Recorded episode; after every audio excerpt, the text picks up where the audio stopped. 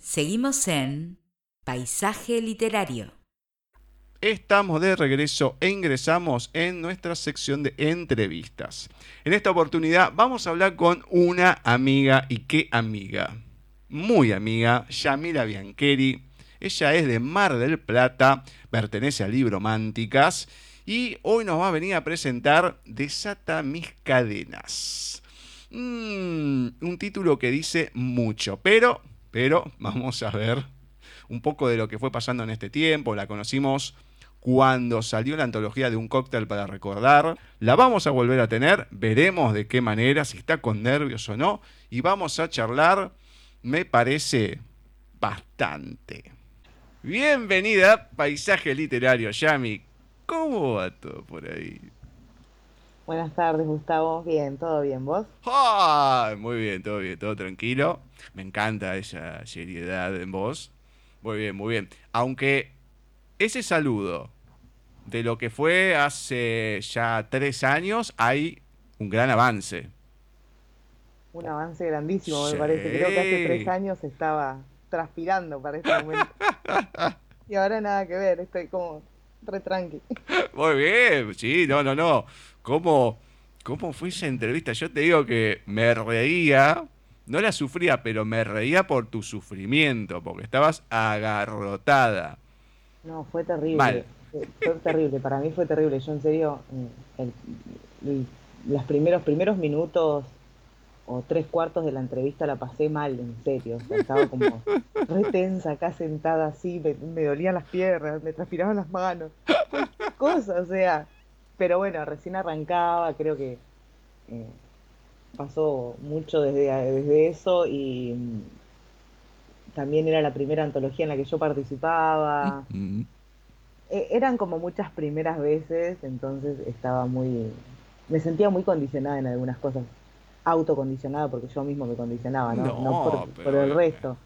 Eh, pero bueno, pasaron ya unos añitos de eso y un montón de cosas en el medio. Y eso que no es que yo soy serio. Se me ocurre alguna persona para nombrar, pero por lado no voy a nombrar a nadie. No es que soy serio, así que puedo infundir algún miedo o algo. No, si iba, trataba, te tiraba cosas para decir, bueno, que se distinga algo, que, que se relaje. Nada, nada. Uy, bueno, después no me acuerdo qué tema se tocó, que ahí sí es como que empezaste a, a tomar calor. Y bueno, ya está dijimos, vamos, por lo menos al final. No, pero me encanta. Me encanta encontrar a esta Yamila. Igual le digo a la gente, con Yami me divierto mucho, mucho en privado, con mensajes, con alguna cosa. Bueno, el año pasado estuvimos entrevistando a alguna gente que había participado justo en Librománticas y todo. Entonces, ese contacto es como que también se va fortaleciendo. También participaste con algunas reseñas. Entonces, bueno, es otro, es otro contacto. Una persona muy linda, muy linda, muy espontánea, eso es lo que me gusta. Entonces, bueno, ya pasaron varios años. Ahora, de esos años que fueron pasando, de esa, desde esa antología de un cóctel para recordar, hasta acá, con pandemia incluida y todo, ¿cómo fue evolucionando? Espero que haya sido así pero ¿cómo fue evolucionando Yamira Biancheri en este tiempo?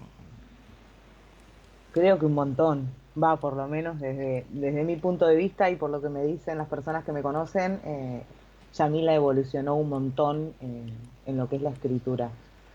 Tenemos lanzamientos en el medio, después de un cóctel para recordar, un septiembre romántico en el que participé, eh, varios eventos de librománticas. Creo que estuve en la Feria del Libro acá de Mar de Plata también. Exacto.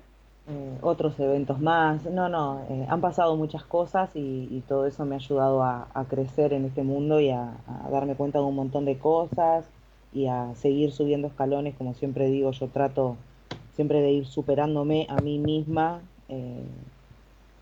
todo el tiempo y de un lanzamiento para el otro siempre pretendo y quiero creer que voy logrando eh, escalar y seguir subiendo y, mejorando en todo.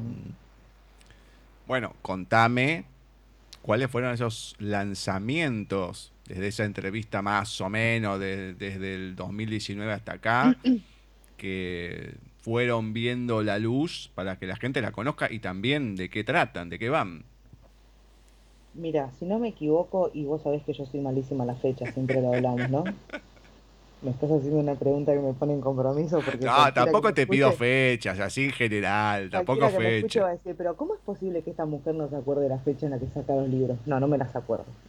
Soy un desastre, no importa. Eh, mira, si no me equivoco, después de un cóctel está Destino Austral, que es una antología propia, o sea, personal, que está conformada por cuatro relatos de tres amigas. Eh, después creo que estoy en 12 compases de amor, que es un relato que escribí para historias de amor en mi biblioteca, que es la primera antología multiautor que sacó Librománticas. Después, y ya voy a mirar machete que tengo la pilita de libros en la mesa. Eh, después de eso, ¿qué vino después de eso? Roqueando, sí, me parece que vino Nunca te dejaré para Roqueando la vida, que también es una antología de, de librománticas. Eh, después vino Desata mis cadenas, El último baby. Y también tengo una participación en una antología solidaria de divinas lectoras, con un relato que se llama Por los doce latidos de mi corazón. Ay, que es hermoso ese relato. de, de todo lo que he escrito, lo más romántico. Bueno, contame eso, ¿por qué solidario? ¿Cómo fue? ¿O cómo es?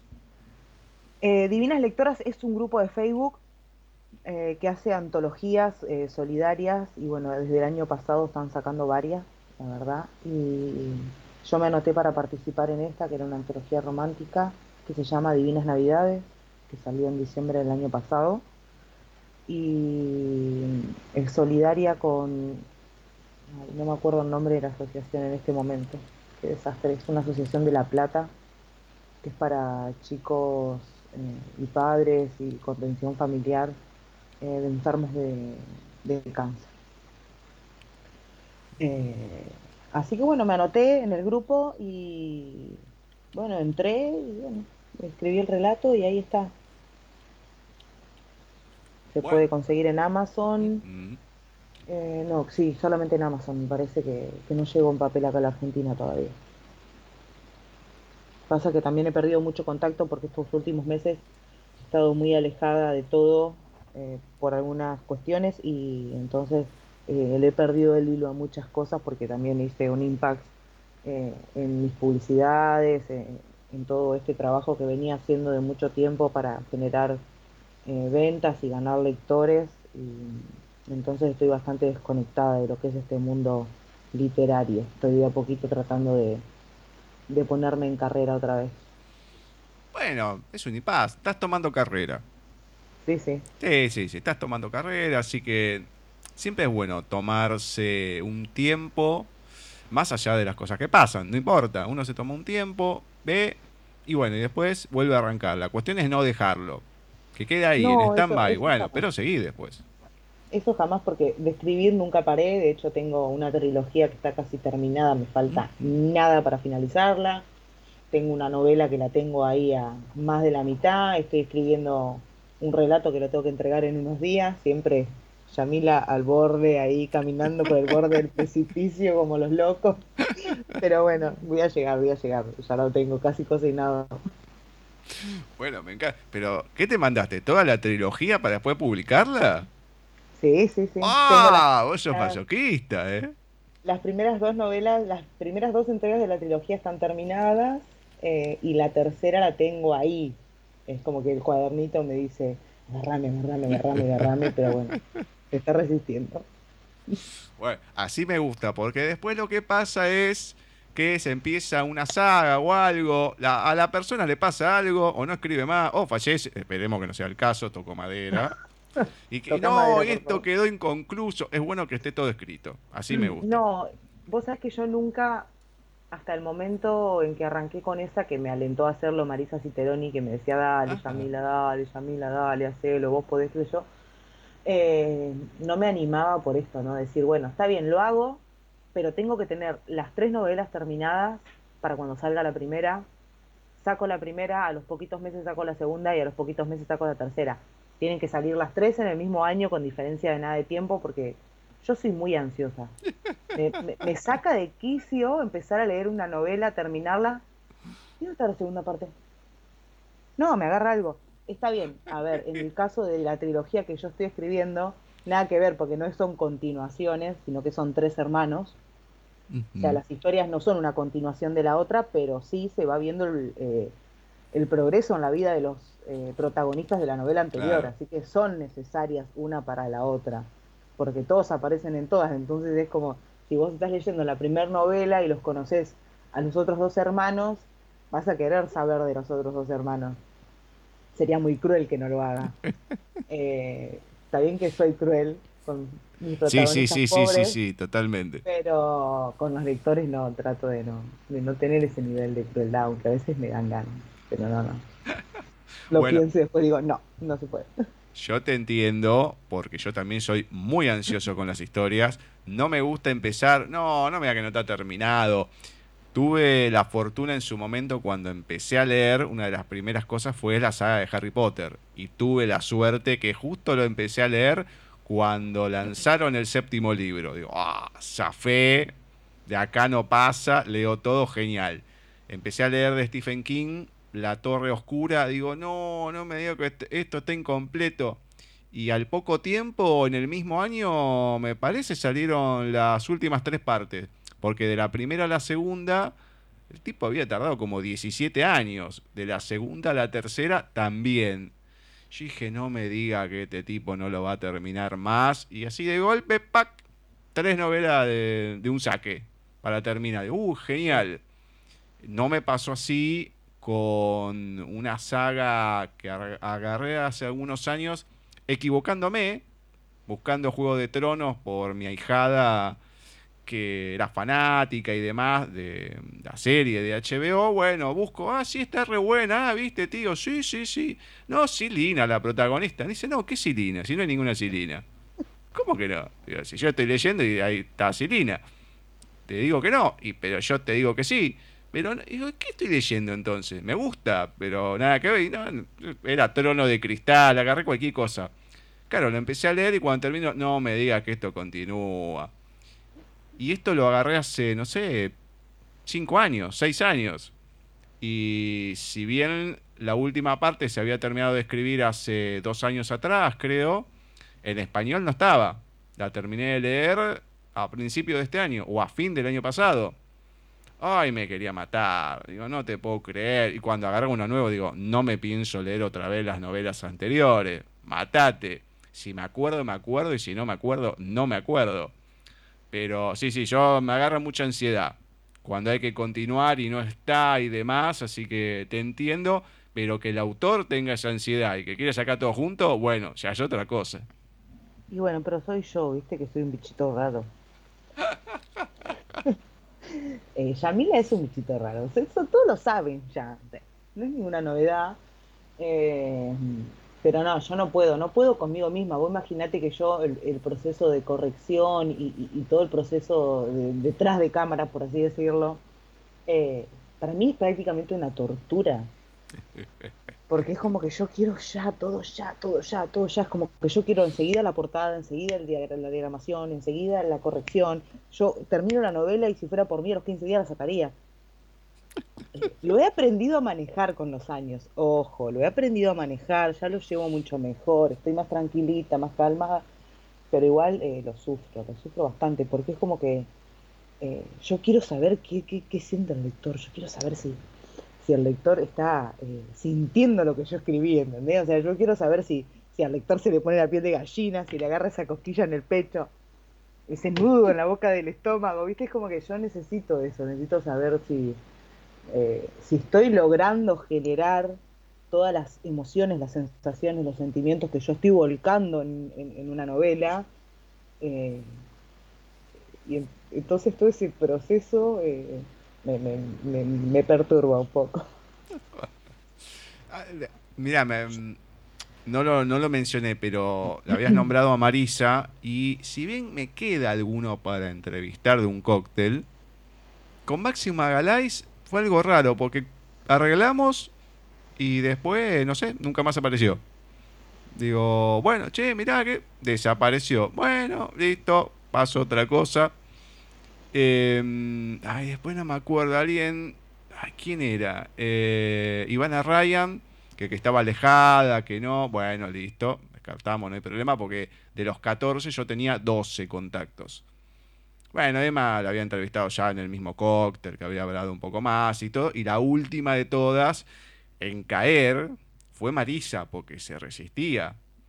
No, que yo soy tímida, que esto, que aquello. Bueno, y la pude enganchar. Entonces digo, loco, o sea, Yami tal cosa, Marisa también, pero bastante bien, por lo menos fue, fue tranquilo de Marisa. Estaba un poco nerviosa, no al extremo tuyo en su momento, pero digo, vamos, la pude entrevistar. Bien, me, gustó, me gustó en, general. Entonces, bueno, ahora, eh, por eso la nombraste y ahora se me vino eso la, a la mente.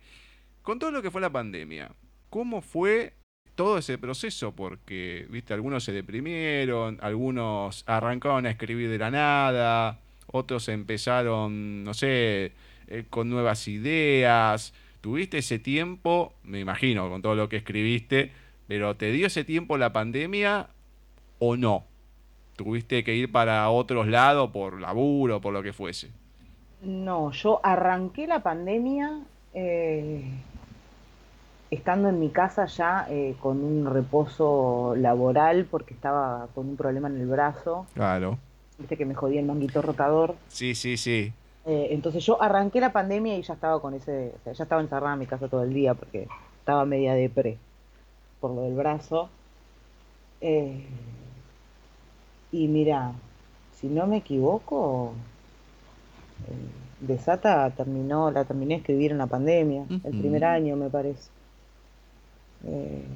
y después seguí escribiendo, viste que, o sea, yo no sé si uno tiene magnitud de cómo funciona, no sé si la palabra es magnitud, no sé si uno desde afuera se, hace una idea o, se imagina lo, que pasa dentro de la cabeza de un escritor. Eh, y nosotros, o nosotros, no quiero generalizar, yo, eh, mi cabeza nunca para. Es muy, en serio es muy loco, es muy loco. A mí me encanta porque yo lo hablo con gente que, que nada tiene que ver con la escritura y la lectura y se quedan mirándome como si en serio estuviera mal de la cabeza. Eh, pero en serio es muy loco porque es como que la cabeza, es como que mi cabeza todo el tiempo está maquinando, todo el tiempo está pensando, todo el tiempo está generando ideas, todo el tiempo está...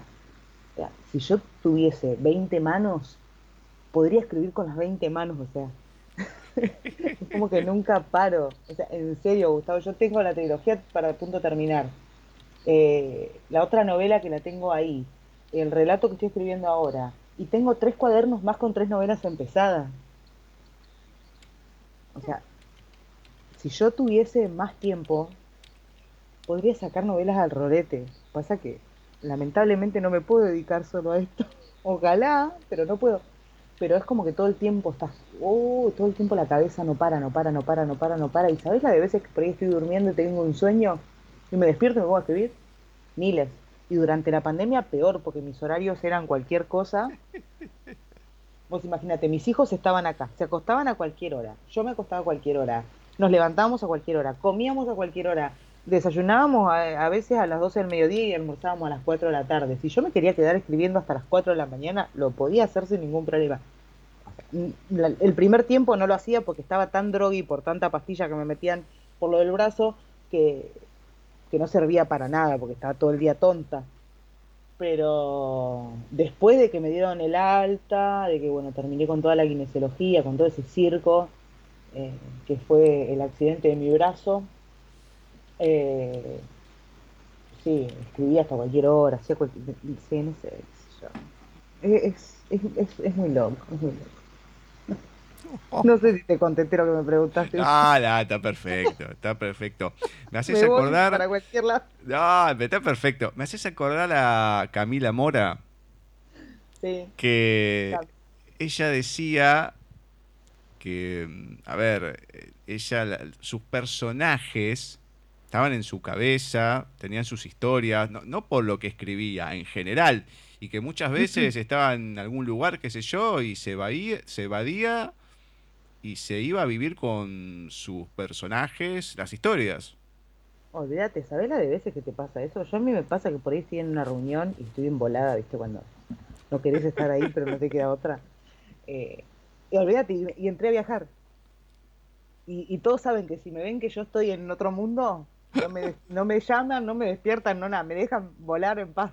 Porque yo estoy, estoy viviendo alguna situación, estoy imaginándome cómo va a ser la siguiente escena. Eh, no sé, ¿viste? Uno, sí, eh, los personajes viven con uno. Ah. qué sé yo, viven en la cabeza de uno todo el ah, tiempo. Es como una vocecita que te está susurrando. Eh, y, yo ando muy justa de tiempo a veces y es como que están ahí, escribí, escribí, escribí, escribí, escribí, escribí, escribí, escribí, escribí, ¿viste? Y, enseguida empiezo a, a, a, ver adentro de mi cabeza cómo es la escena y digo, ay, necesito escribirla, por favor, porque aparte se me escapa, si no lo hago en ese momento, fuiste. Ya después no está, voló, desapareció, se hizo aire, no sé, no la recupero nunca más, entonces necesito largarla. Mi celular, pobre, está lleno de notas, tengo un grupo de WhatsApp conmigo misma que explota. Por eso te digo, si tuviese un montón de manos más, no sé, se me viene, no, no me puedo acordar cómo se llama ese personaje que tiene un montón de manos. El del Mortal Kombat. Uy, me mataste. Uy, yo hace 19 años que perdí la vista. Había uno con un montón de manos. Uy, lo voy a averiguar. yo me quedé en Mortal Kombat de hace. Ah, uno de los. Eh, Goro debe ser. que tiene como seis brazos. Pero tiene un montón de brazos. Sí, sí, debe ser ese Goro. Goro que, tiene como seis brazos. Sí, sí, sí, sí. seis o cuatro brazos, no me acuerdo. Mi, mi ideal de cuerpo es ese. no, por favor, te pido necesito todos esos brazos para poder escribir todo lo que quiera. Dios mío, qué. Aparte de una niñera. Sí, no, obviamente, me imagino. y bueno, pero si tenés. Mis amigas me dicen que me tengo que conseguir un Sugar Daddy, así puedo escribir todo el tiempo. no te puedo creer. Bueno, hoy, por lo menos. Mirá lo relajada que estoy, las cosas que estoy diciendo, Gustavo. no, me encanta, va a escuchar un montón de gente. No pasa nada, no pasa nada. Esta es una semana especial, por algo te quise tener, porque dentro de unos días, el 29 de mayo, se cumplen o se van a cumplir 130 años del nacimiento de, yo creo que una de las escritoras, no sé si decir mejores poetisas, pero una de las poetisas más importantes que ha tenido la Argentina, con una vida o una muerte trágica, como Alfonsina Storni que si hay una poetisa representativa de Mar del Plata, es Alfonsina Storni, lógicamente. Entonces, me pareció una linda fecha para tenerte, para hablar. Entonces, aprovechando esto, vamos a empezar a hablar de esta novela que uno cuando escucha el nombre, de Sata mis cadenas, uno ya se imagina, uy, ¿de qué viene esto? ¿Viene medio heavy o no? Entonces, para ir sabiendo qué se va a encontrar la gente cuando tenga entre sus manos desata mis cadenas. Yo te voy a decir algo, porque vos eh, te imaginaste cualquier cosa cuando lo hiciste. no sé, hasta que no lo leí no, no pude decir si sí o no. lamentablemente no podés ver la portada, mm. eh, que es una creación de, de Isabot. Eh, maravillosa, porque la verdad es que yo no puedo dejar de admirar la portada de esta novela porque realmente para mí refleja todo lo que yo veo o veía en el interior de Alegra.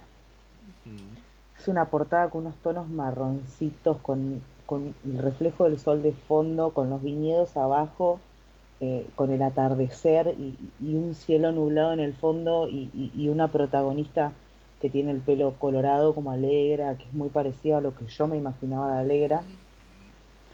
Eh, entonces cuando la persona que haya elegido comprar el libro o que vea el libro no se va a dejar, eh, sea, no se va a imaginar por ahí tanto lo que te imaginaste vos al saber el título porque está viendo la portada y la realidad es que no, no, no, no refleja nada.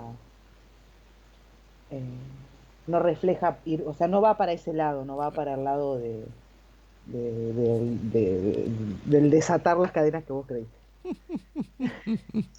y, punto aparte, repetime la pregunta porque ya no lo olvidé. no. Me muero. ¿Qué se va a encontrar la gente con esta novela, no? ¿De qué trata Desata mis cadenas? Eh, se van a encontrar muchas cosas. Yo creo que tiene un poco de tiene un poco de mucho, ¿no? Un poco de cada cosa, eh, sin entrar mucho en detalles, porque viste que yo enseguida me voy por ahí y, entro a, a, largar los spoilers. Es inevitable. Sí, sí, sí, ya me eh, pasó en su momento. Bueno, ¿viste? Eh, la protagonista se llama Alegra, es una mujer muy al estilo de las protagonistas de mi novela, que tiene una fortaleza muy particular. es mamá, mamá soltera, tiene a su pequeña Ámbar, que es un solcito de persona, eh, tiene a sus padres, tiene una vida que a simple vista parece muy acomodada y muy linda, en lo económico por lo menos. Eh, trabaja de lo que le gusta, pudo eh, estudiar y, trabajar de lo que ella le gusta, que son es estar todo el tiempo con, con los viñedos de su padre. Eh, pero le han pasado muchas cosas a lo largo de su vida. Le han pasado muchas cosas heavy, porque pobre Alegra en serio la pasó muy mal. Yo creo que de todas las protagonistas que, he plasmado hasta el momento es, es la que peor la pasó. Oh. Y en serio, yo eh, por momentos estaba escribiendo ciertas escenas y, en serio Gustavo lloraba. Yo escribía las escenas y lloraba. Se me caían los lagrimones por lo que estaba escribiendo. Eh, de hecho, me llevó mucho tiempo terminarla porque era como que todo el tiempo estaba como muy a carne viva con ella. Aparte de que en muchas cosas pensamos muy diferente, entonces era como todo el tiempo una batalla continua porque yo quería que, ella hiciera una cosa y al final terminaba haciendo otra. Eh, pero es una novela sin miedo a, equivocarme, te diría que, hasta el momento lo mejor que escribí. Yo amo todo lo que creé hasta el momento. Para mí son todas muy especiales y a todas les tengo un cariño particular pero esta novela, esta novela realmente creo que, que me superé de una manera increíble. Es, loco, no, no es porque tenga el ego grande ni ninguna cosa extraña, ¿no? Porque cualquiera que me conozca sabe que, nada que ver, que soy re, re sencilla y re tranqui, pero mm, estoy muy orgullosa de este trabajo. Estoy muy orgullosa del personaje que creé, de las vueltas que le di, eh, de todo lo que pasa, de, las licencias que me tomé, eh, de cómo se va desenvolviendo todo a lo largo de, la, trama. Eh, es una novela que tiene mucha intensidad, una novela con la que se van a reír también, porque la realidad es que tiene ahí unas pinceladas para que, para que al lector se le haga un poco más liviano porque la realidad es que cuando uno trabaja temas como los que yo trabajé acá, eh, necesitas darle al lector eh, la posibilidad de que en algún momento relaje, porque si no también es como una presión continua, ¿no? Y ahí ya te estoy hablando como lectora. Eh, es feo tener esa presión continua en el pecho, ¿viste? De, no saber qué va a pasar, porque así uno lo vive cuando está bien hecho, ¿no? Cuando el trabajo que, que el escritor te está dando está bien hecho realmente vos lo vivís, o sea, lo sentís. Y, yo creo que con esta novela logré eso. Logré eso, por lo menos así me lo han dicho, ¿no? Espero que no me hayan mentido.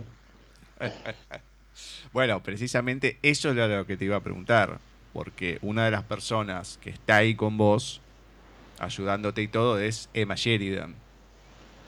Que ha estado... es, todo Emma para mí.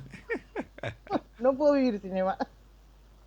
Me imagino, ya habías comentado algo la anterior, pero ella que te va siguiendo en ese proceso, más allá de, algunas cuestiones, ¿no? Pero a lo que es la historia, el armado y demás, ¿qué fue opinando Si es que se puede decir, ¿no? Lógicamente. Eh, oh, muchas cosas. que con Emma hablamos tanto que, mira, no podría decirte con esa actitud eh, que me dijo, pero sí eh, me dijo que se veía, se veía mi progreso. Ella siempre me lo marca. Eh, no te olvides que ella está conmigo desde que yo escribí mi primera novela, cuando la empecé a escribir, por allá fin el, del 2015, si no me equivoco. Y yo siempre cuento la anécdota de la primera corrección de tu mirada me atrapó, que cuando yo abrí el archivo, era un tachón rojo por donde lo miro. Ay, pero por favor, era desastre, era un desastre. No, no, no, no, no, no. En mi vida te digo yo, nunca, nunca creí que era tan burra, porque está bien, ¿no? O sea, yo no, no, nunca le presté mucha atención a, prácticas de lenguaje, como se le dice ahora. Eh, siempre fui bastante desastrosa. Y y yo veo eso, o sea, yo miro o, pienso en el tiempo o cada dos por tres abro aquel primer archivo y me lo pongo a comparar con, lo de ahora y, es increíble el cambio y, en parte se lo debo a ella, realmente, en parte, mucha parte se lo debo a ella porque es la que siempre me está eh, enseñando algo más y, y, en la que cada corrección me marca algo más y en la que cada corrección me dice, presta atención acá, Yamila, si vos prestás atención ahí, en la próxima corrección ese error no lo tenés. Eh, pero Emma sí, Emma fue una de las primeras en decirme que, realmente este era un trabajo eh, muy bueno. Mm. Estaba muy bien. Ella, bueno, Marisa, que, leyó el borrador y, me ayudó a darle un montón de vueltas y, a, atar un montón de cabos y a tapar un montón de, de pequeñas cositas que habían quedado acá y allá que no iban, viste que había que darles una vuelta, que había que darle un cierre, es inevitable que uno eh, a lo largo de, estar escribiendo, y más cuando es una novela como esta que yo la arranqué a escribir cuando terminé cumpliendo un sueño, o sea, no sé, 2018, 2019, por allá, no sé, hace un montón de tiempo.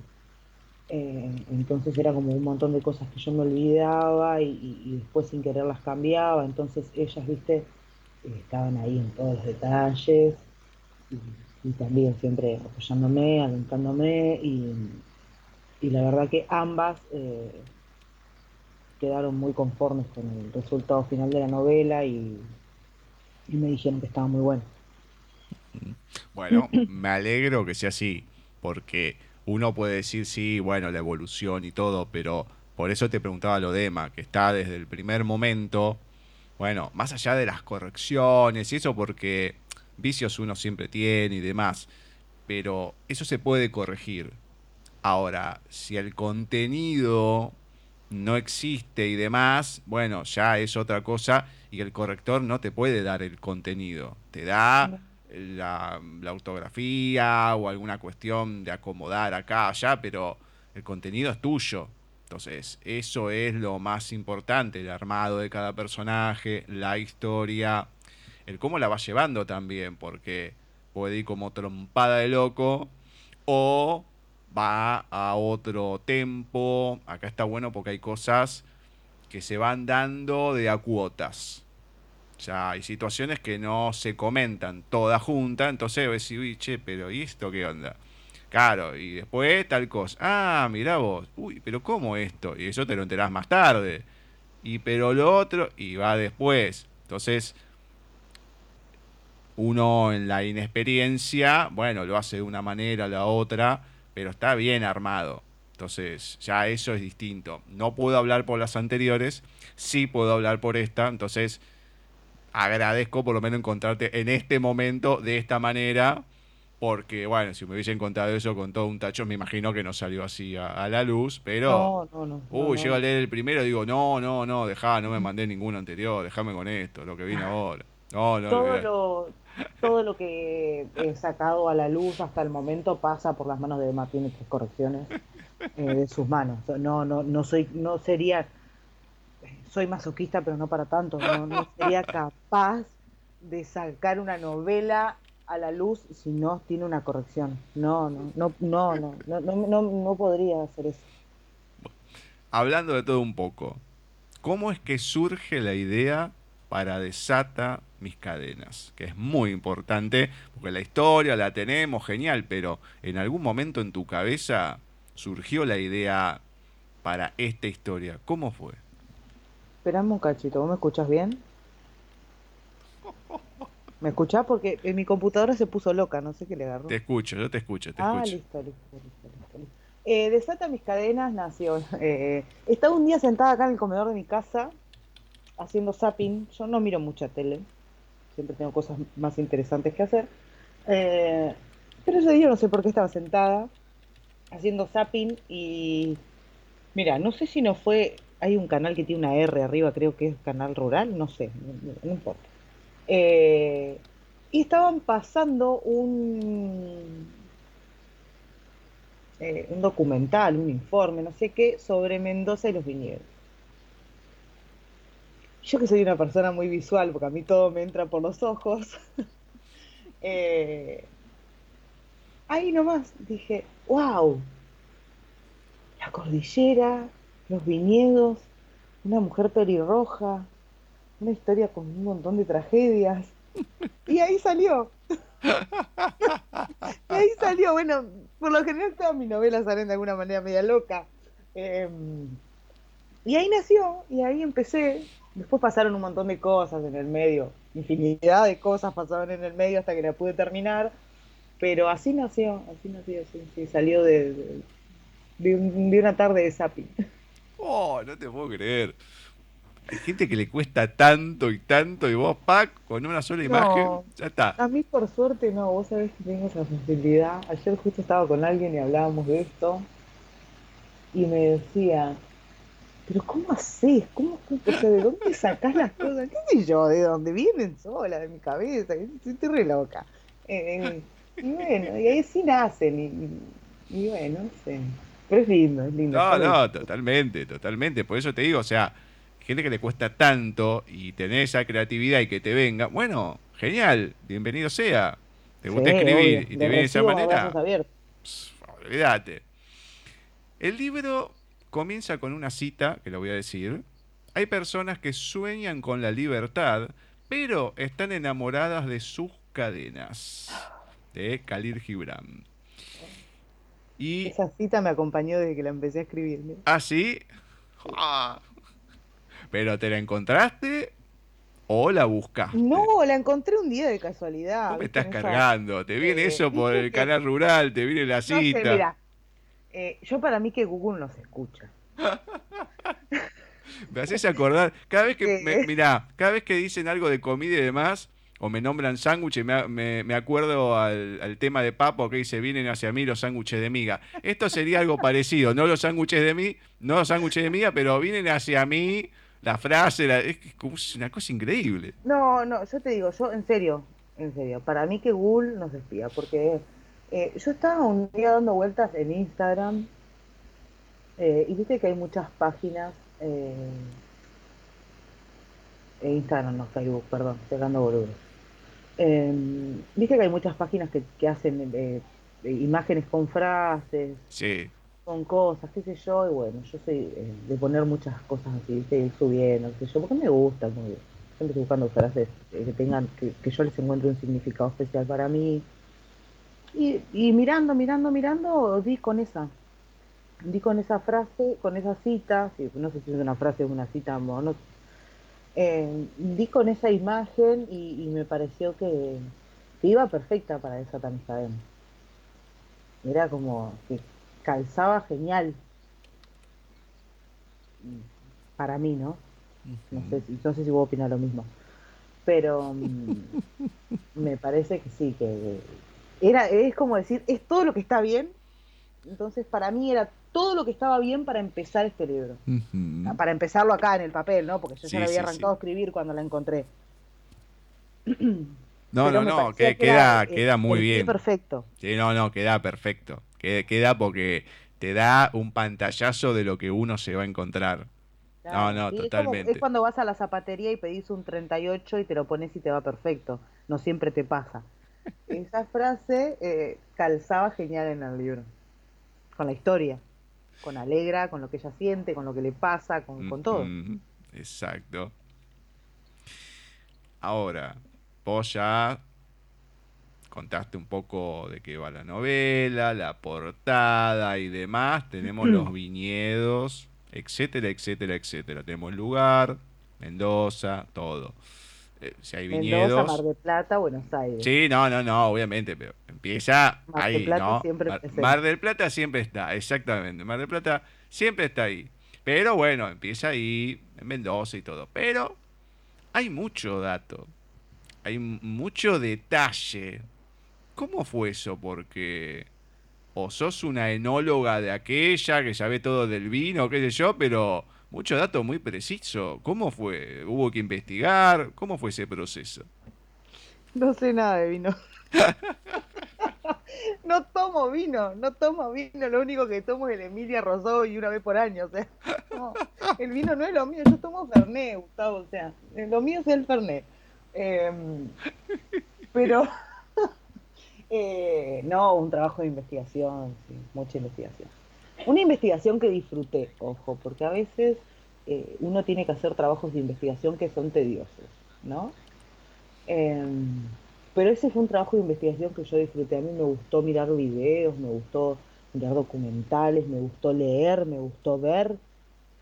Amé ir a Mendoza porque fui a Mendoza, eh, todavía no la tenía terminada y fui de vacaciones a Mendoza. No tuve la suerte de ir a los lugares que nombro porque no, pude llegar por una cuestión de tiempos, pero vi viñedos, vi la cordillera. Eh, ahí estuve respirando el aire mendocino y mm. eso también me ayudó. Visité algunos de los lugares que nombro. Eh,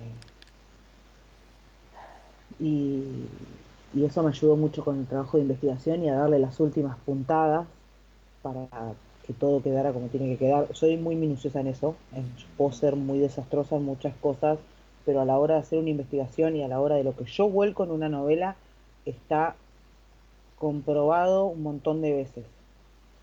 Lo leo, lo releo, lo vuelvo a, lo vuelvo a releer y, lo comparo, comparo lo que yo escribí con la información que tengo y si tengo que volver a mirar un documental lo miro y si tengo que volver a mirar, volver a mirar un video lo, vuelvo a, mirar, si tengo que volver a leerme una hoja entera o una página entera lo hago, no tengo ningún problema.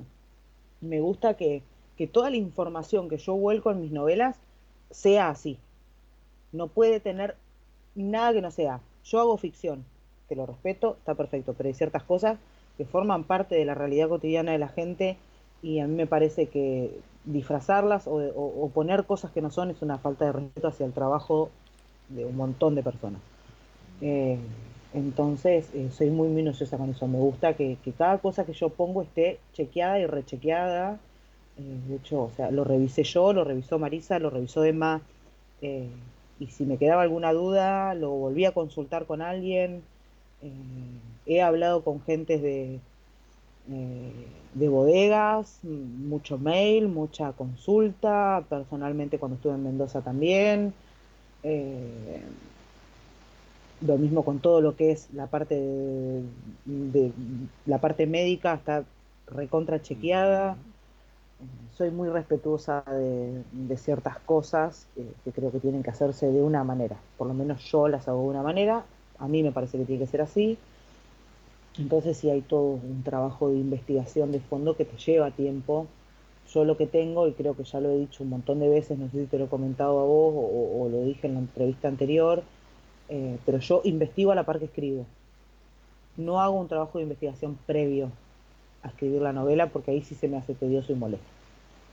Porque yo no sé si realmente voy a usar toda esa información. ¿Para qué voy a cargar mi cabeza de algo que no sé si voy a necesitar? ¿No? Me parece que no tiene sentido. Eh, entonces yo investigo a la par que escribo. Por eso me lleva tanto tiempo también al ser una novela.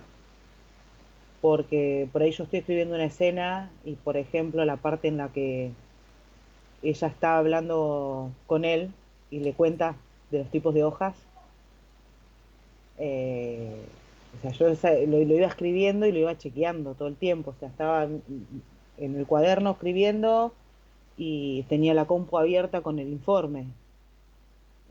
Y, iba chequeando que cada cosa que yo estuviera, estuviese poniendo ahí eh, sea igual que la descripción que a mí me habían pasado de los tipos de hojas y de los tipos de plantas y de los tipos de uvas. Y, o sea, porque eso tiene que estar bien hecho, porque si no lo pasás por arriba, lo nombrás así nomás muy superficial y punto, que tampoco queda mal y respeto al que lo hace. Pero a mí en ciertas cosas me gusta darle esa profundidad, pero para lograr esa profundidad de una forma exacta tengo que hacer un trabajo a la par de investigación que no se disfruta, porque la realidad es que la mayoría de las veces no lo disfrutás, porque es tedioso leer, leer, leer, ah, leer, leer cosas que no te interesan mucho. Pero yo en esta parte eh, me gustó, el proceso fue, fue agradable.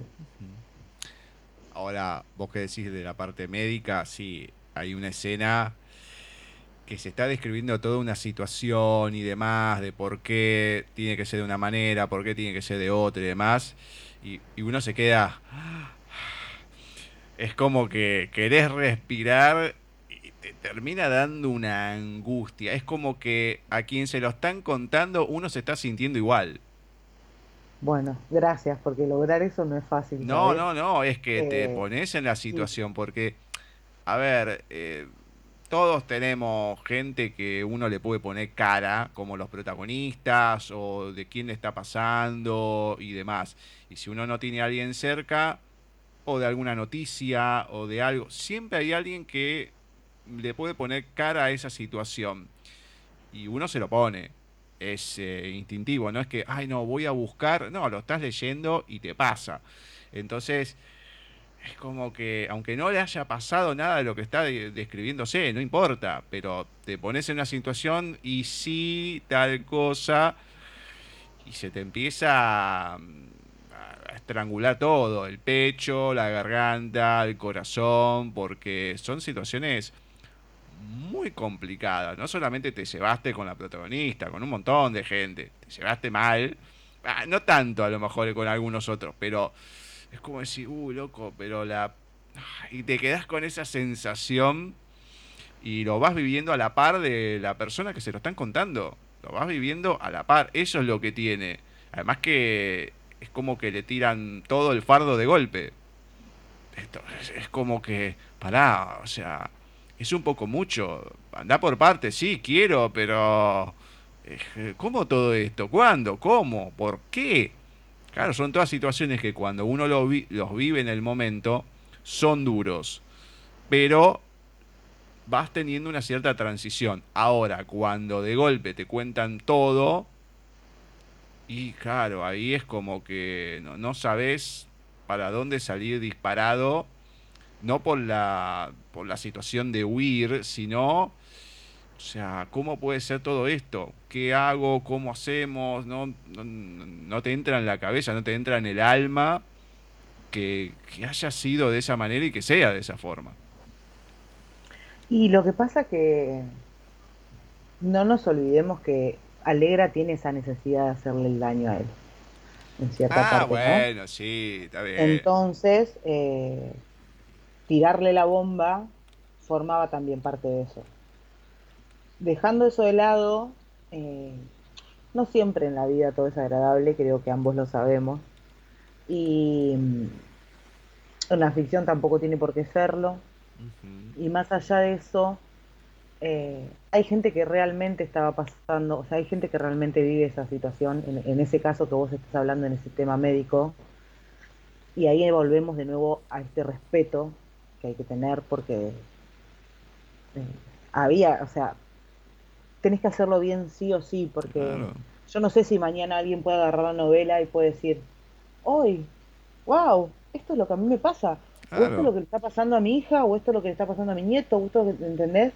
Entonces tiene que estar ese respeto hacia la vida de alguien, porque no importa quién, porque yo no, no, sé quién le vive, quién no vive, si alguien no vive, si no. O sea, todo lo que te puedo decir que esa enfermedad existe, que eso pasa, porque lo chequeamos, porque lo hablé con médicos, porque, bueno, la tengo a mi vieja siempre de respaldo ahí eh, al pie, que cualquier cosa médica que necesite, ella me, me lo consulta o me saca la duda o, o enseguida me contacta con algún profesional que me lo pueda informar. Eh, más allá de eso, eh, en la parte eh, esa que vos nombrás particularmente, no quiero eh, profundizar mucho porque si no voy a decir con exactitud de que estamos hablando, que no me falta mucho, pero esto que Alegra tuvo, que fue eh, ese virus, por así decirlo, conozco a alguien que le pasó, entonces eso también me ayudó porque lo pude contar mucho mejor y, bueno, eso, e, es ese respeto y, ese trabajo de información que veníamos haciendo y, quizás sí, quizás eh, tendría que haber sido un poco más cuidadosa en la forma en la que se lo dijo, pero bueno, le salió así. no, no, a ver, le salió así. iba a condicionar a ella. Eh, con todo lo que le hicieron y con pero todo olvidate, lo que no, está todo. Se, no, pero se entiende, se entiende por todo el contexto. te doy un palo y pegan en la cabeza. No, olvidate. Sí, sí, no, no, no, es todo un contexto.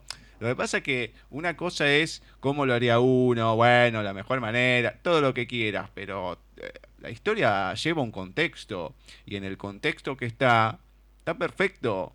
A ver, es creíble, Ahora, si vos me lo hubieses puesto de otra manera, no, mira, nos sentamos, te voy a ir contando cómo son las cosas. No, no, no, o sea, no. ¿Vos te la imaginás alegra en esa no, situación? No, no, no, olvídate. No, no, no, me lo imagino. ninguna circunstancia. No sería ella, no, no sería ella. No, sería ella. Ni loco.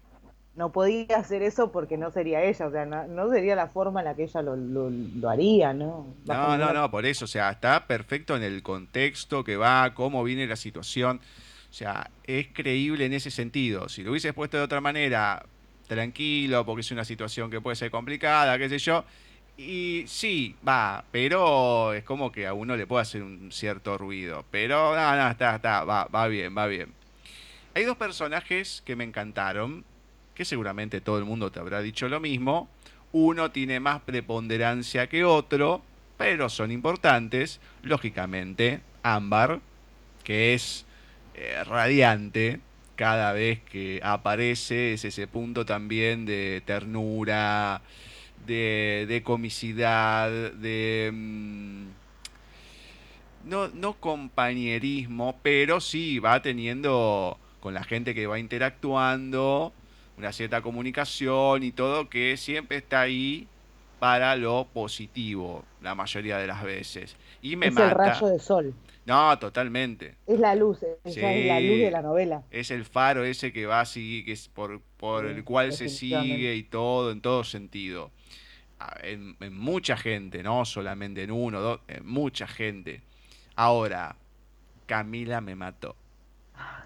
Camila, amé a Camila.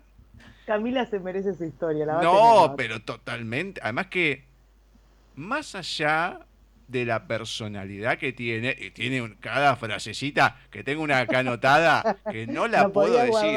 a eso, ¿no? Gente, se los digo, no la puedo decir.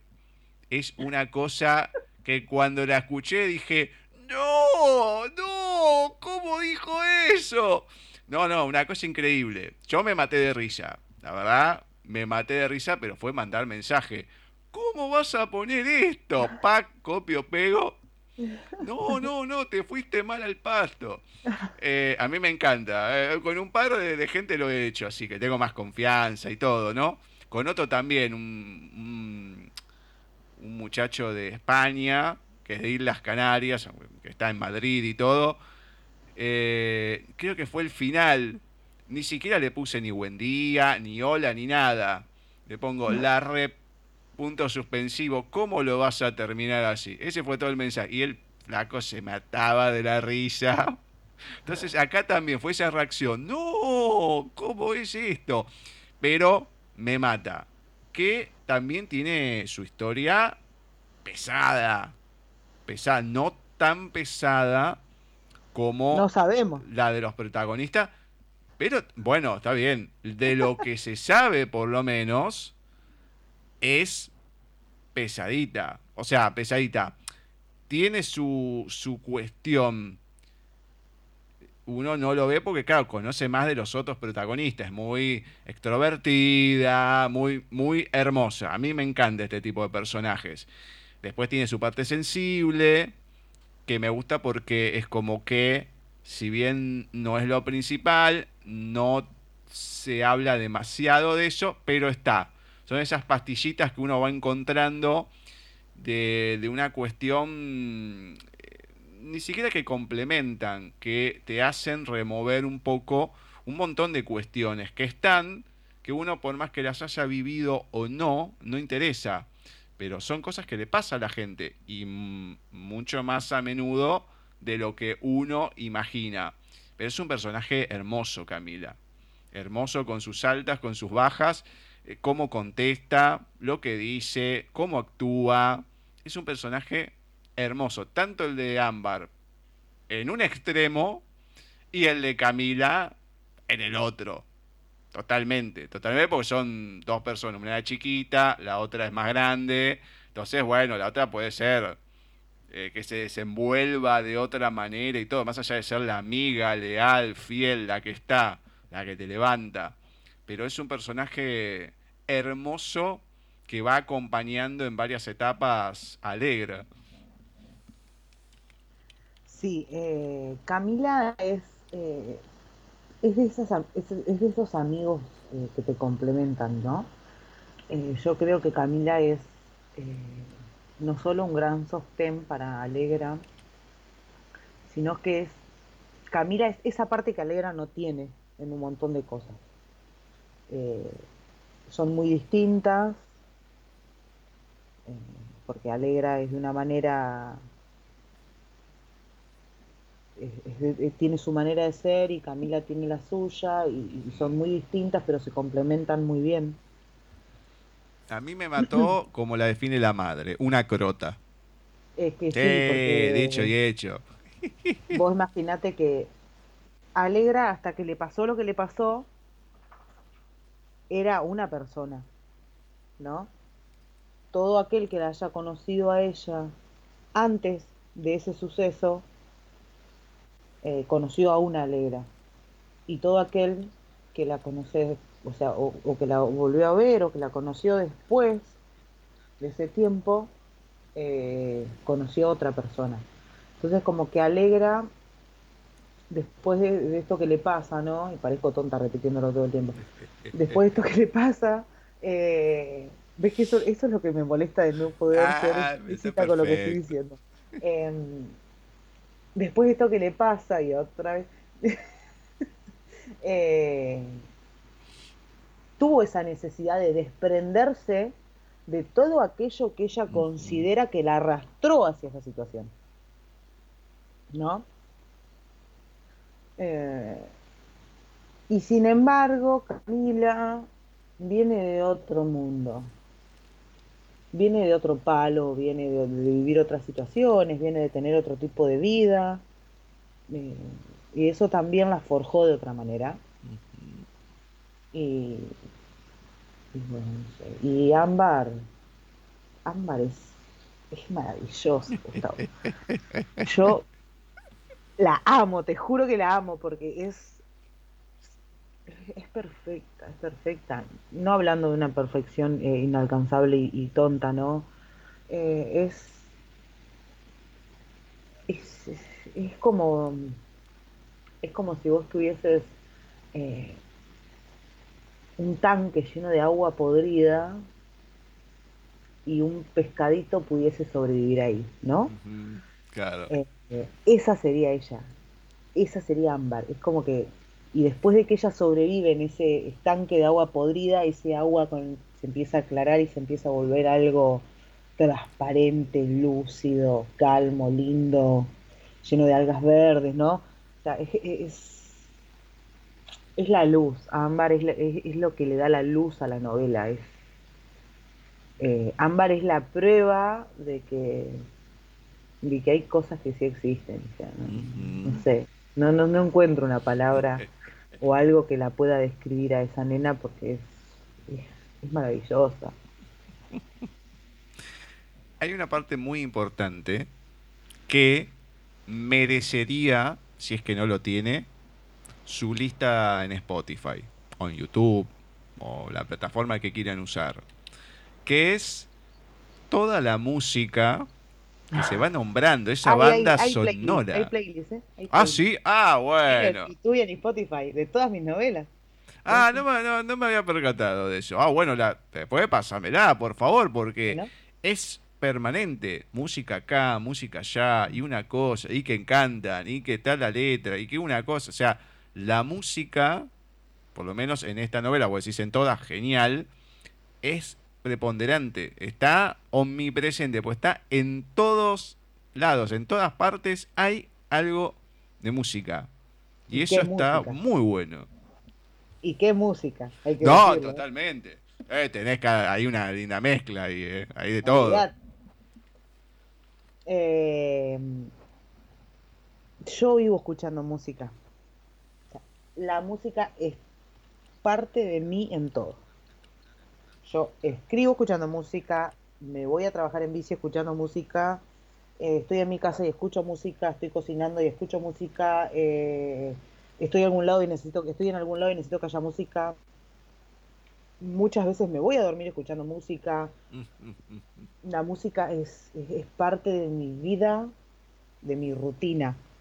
Entonces no puede no ser parte de mis libros también.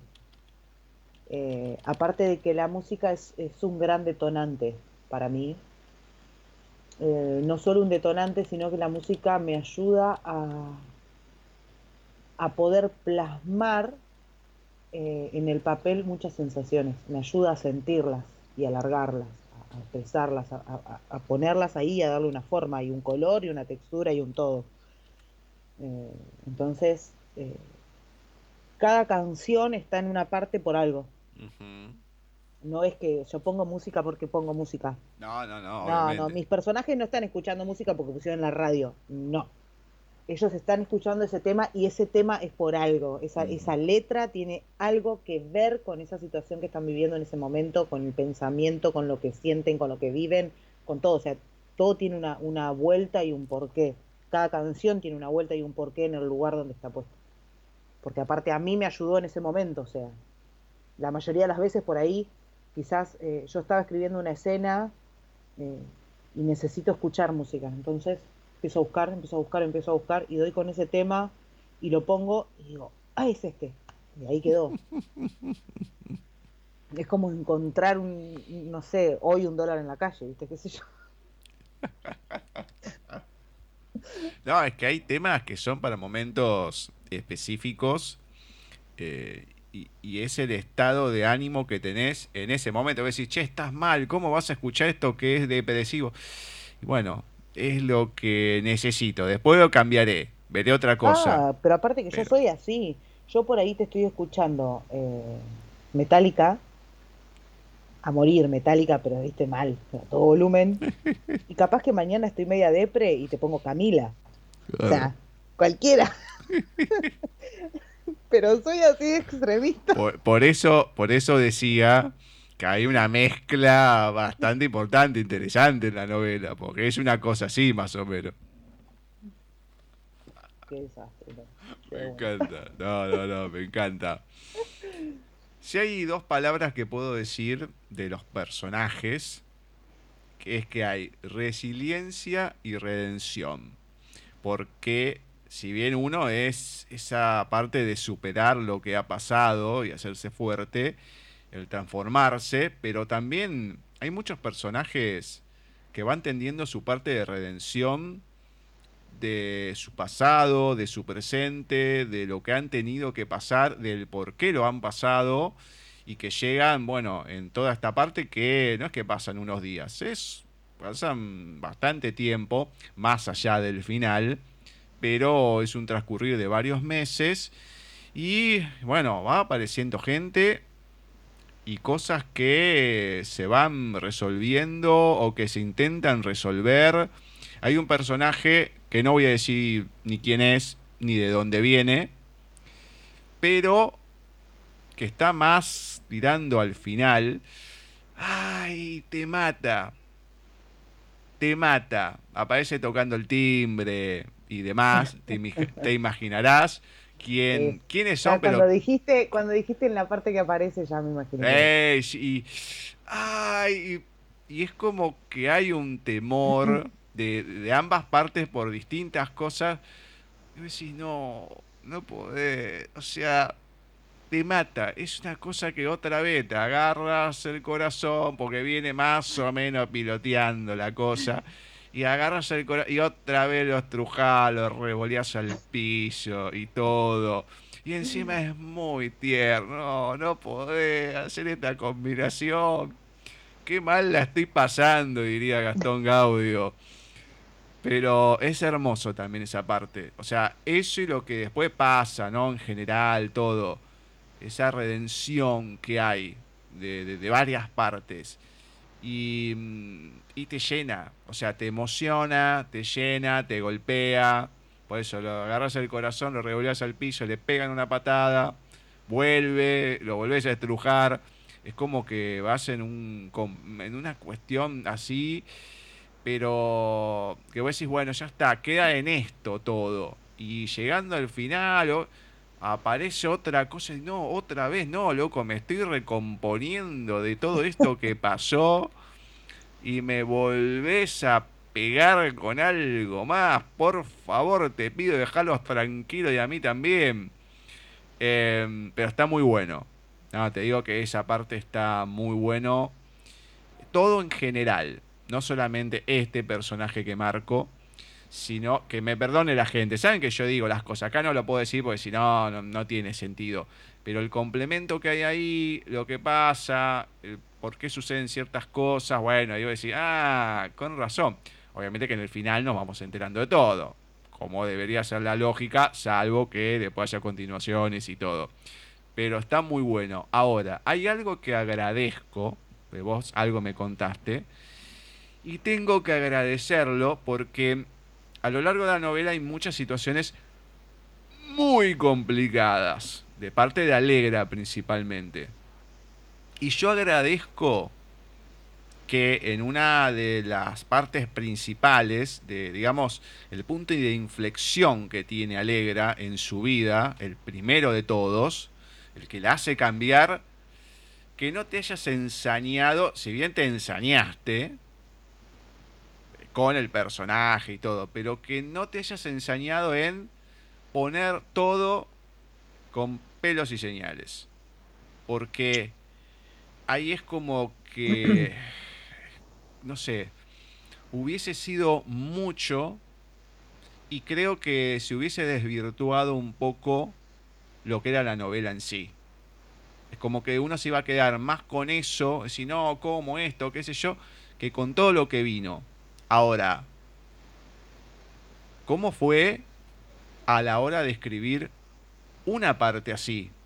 Complicada, porque hablamos desde la parte médica, todo genial, pero cuando estás escribiendo una situación complicada, la hayas escrito en partes, todas completas, no importa, pero ¿qué va pasando por vos en algo tan extremo como lo que pasa Alegra en este punto de inflexión en su vida?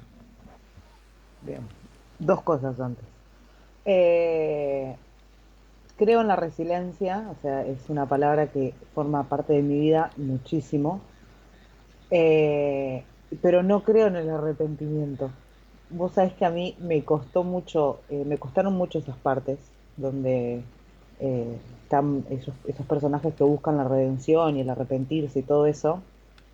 Vos sabés que yo eh, me costó escribir eso porque yo no lo, no, lo, no lo creo así.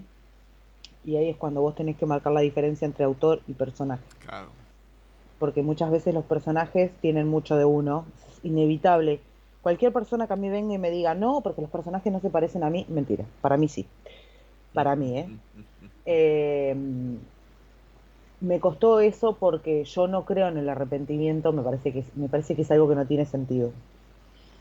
Porque cuando vos haces algo, sos consciente de lo que estás haciendo la mayoría de las veces. Salvo algunas situaciones en las que no. Cuando vos tomás una decisión, tenés que saber que tiene una consecuencia. Cualquier decisión en la vida que vos tomes va a tener una consecuencia. Buena, mala, de la forma que vos quieras, pero la va a tener. Eh, entonces me costó esa parte, hablando de lo anterior que venías diciendo vos, ¿no? No por irme de tema ni nada, sino porque quería, quería decirlo. quería que, supiesen que, a mí me, me, costó esas, esas pequeñas partes donde hay esos arrepentimientos, ese, ese intento de, redención y, y, todo eso me, me, fue bastante difícil. Bueno, punto aparte. Eh, volvamos al otro que me decía si fue, que ya ves, me va. No, no, no, esta situación que pasa alegre, este punto de inflexión que ah, tiene toda, que agradezco que no hayas puesto todo con pelos y señales, pero... Eso nunca, eso nunca nadie lo va a ver, lo tengo escrito. Eh, pero no, eso va a quedar eh, guardado por siempre acá y en algún momento voy a tener el coraje de prenderlo fuego. No, pero además que, o sea, ¿qué pasó por vos cuando lo estabas escribiendo? que vos estás nombrando todos esos meses están escritos. Con pelos y señales y sentimientos y carne viva y me, y me laceraba la piel. Está todo escrito. Pero ¿cómo hiciste para era escribir imposible no escribirlo, era imposible no escribirlo porque si no, ¿cómo? Si yo no lo escribía, ¿cómo lograba que, que o sea, cómo lograba plasmar lo que ella sentía, ¿no? Yo lo tenía que escribir, lo tenía que escribir. Yo sabía desde el punto, desde el día uno, que eso nunca iba, esa parte nunca iba a ver la luz. Y no la va a ver jamás. Jamás la va a ver porque no, no, no, no, no, no tengo ese nivel de crueldad. Eh, bueno, sí lo tengo, pero no. Eh, pero por vos, ¿qué pasaba en esos momentos cuando estabas escribiendo esas cosas? Porque también no ve la luz y yo lo agradezco. Pero en vos, ¿qué pasaba? Fue terrible, fue terrible. Por eso a mí me llevó tanto tiempo escribir esta novela. Quizás, quizás muchas personas no entiendan por qué yo estuve tanto tiempo con esta novela, pero es porque realmente eh, a mí me movilizó mucho. por dentro me movilizó mucho. Yo estuve muy, me sentí muy tocada por esta novela cada vez que la escribía, cada vez que la agarraba y, cada vez que yo agarraba ese manuscrito y, escribía alguna situación X de esas feas eh, era como, wow, están dando un puñal. Era, yo realmente sentía adentro lo que ella le pasaba. Yo, cada cosa que a ella le hicieron era como sentirla en carne viva. Y es, muy loco, es muy loco porque yo nunca eh, pasé, no sé si por ninguna, pero por las situaciones de ella. Entonces eh, es, es muy es muy loco sentir algo que no te pasó y, poder, viste, eh, ponerlo, o sea, podés, eh, me trago, no sé cómo decirlo. Pero no, a ver, eh, me, pasaron muchas cosas, me pasaron muchas cosas, fueron muchos sentimientos encontrados fueron muchos, en un momento al punto de dejar la novela ahí y decir, no, yo no, no puedo, no puedo, no, no puedo y no voy a poder y, esto va a ser un desastre, ¿cómo, y, cómo lo van a tomar y cómo, o sea, eh, porque para colmo también entra en juego en mi cabeza esto de tenés que ser muy cuidadosa, Yamila, tenés que ser, volvemos al tema del respeto, tenés que ser muy respetuosa, tenés que tener muy minuciosa, muy detallista, muy tenés que fijarte muy bien lo que vas a poner porque esto puede o salir bien o ser un desastre. Entonces eran todo el tiempo como una rivalidad ahí entre, entre lo que yo quería y entre lo que tenía que hacer y entre lo que podía y lo que no, eh, y entre lo que sentía. ¿Viste? Es, como mucho, fue como mucho. Desgraciadamente hay una situación que pasa y muy a menudo que es cuando, a ver, tengas mucho, tengas poco. Porque de hecho a mí me, lo han, me han dicho, no, vos te tienen envidia. Digo, ah, me estás cargando, escúchame, me quedé ciego. O sea, no puedo hacer un montón de cosas, qué sé yo, pero igual te tienen envidia. Por la forma de ser que tenés, por una cosa. Dale, pero la gente es tan pobre de, de, alma que le pueden tener envidia a una persona que le pasó un millón de cosas porque o tenga una amistad, o tenga algo. Y sí, me dicen, bueno, qué pobre de, alma, porque no, no puedo decir otra cosa. Y acá esa alegría que sienten por todo lo que le pasó, como diciendo, y te lo tenés merecido. Bueno, está bien, pero, viste, no, no es que fue, no sé, calavera nochilla, viste, moriste en la tuya, que no, son diferentes cosas. Y que la gente piense eso, que uno dice, eh, bueno, che, ¿cómo van a decir eso? Pero es así. porque la gente es así. Una de las cosas que decíamos en privado, o sea, un poco de, un poco de cómo se desenvuelve, o sea, la relación entre Camila y Alegra, son amigas, hablan en confianza y demás. Y vos decías, la gente habla así, acá hablamos así, y sí, más allá de alguna cosa, ¿no? Pero la gente es así, y salvo alguna que otra que puede ser que no, porque sé yo, no sabe qué. Pero uno habla y, y habla de esa manera, no se cuida de, de las cosas ni nada. Y acá no es que el personaje se va a cuidar, ay no, que la gente no me escuche lo que estoy diciendo. Y no, pues es una ficción, es otra cosa. Está bueno porque refleja bien de cómo es la persona, más allá de la madre, de Alegra, de cómo es eh, ante los demás, con los suyos, el padre, que me encanta desde la sabiduría que va teniendo, de las cosas que va diciendo. Ahora, un par de frases que voy a decir, va a estar metido él también. Entonces, eh, los consejos, las charlas entre las amigas, eh, lo que Camila le dice a Arik en un momento, eh, están saliendo, sí, tal, y el otro que se queda duro. Entonces, son cosas que, que me encantan. Bueno, también aparece porque hay una cosa importante que ante todo lo que le pasó a Alegra, está cerrada ante el amor. Entonces aparece alguien que le quiere mover el piso y ella está ahí, ¿qué hago? Porque ella viene con un combo y el combo no es que es ámbar, el combo es un combo. Son muchas Una cosas. cajita explosiva. Claro, olvídate, sí, exactamente. Es como ¿viste? esa caja de la propaganda que vos la abrís y sale el payaso. Sí. No, no, no, es, es, es una cosa, pero es así, te llevas todo. Y algo que está muy bueno también es las situaciones que de tanto en tanto va teniendo Alegra de las secuelas. Y está muy bien escrito. O sea, porque uno lo siente. La desesperación que le agarre. Vos decís, Ay, Dios mío, nena, por favor te pido. Calmate. Uno la quiere hacer calmar. Porque te desespera. Sentís la desesperación que tiene. eh, y lo que hace. Decís, por favor te pido. Calmate. Eh, entonces, está puesto en momentos que tiene que estar puesto. Y está muy bueno. Está muy bueno. Esos son detalles que uno agradece a la hora de leer porque te van diciendo mucho y que no aparecen una vez sola. Vos decís, bueno, aparece, ya está, te lo grafica. No, no, no, aparece en varios momentos y por algo es. Así que mm, son puntos altos también que van complementando toda la historia. Y voy a decir algunas de las cosas que me gustaron. Más allá de todo lo que estuve hablando, ¿no? Obviamente, porque no es solamente esto que voy a decir. La parte de Alegra con la yegua me encantó cómo está escrita. Me encantó el detalle, lo que se va describiendo. Me encantó.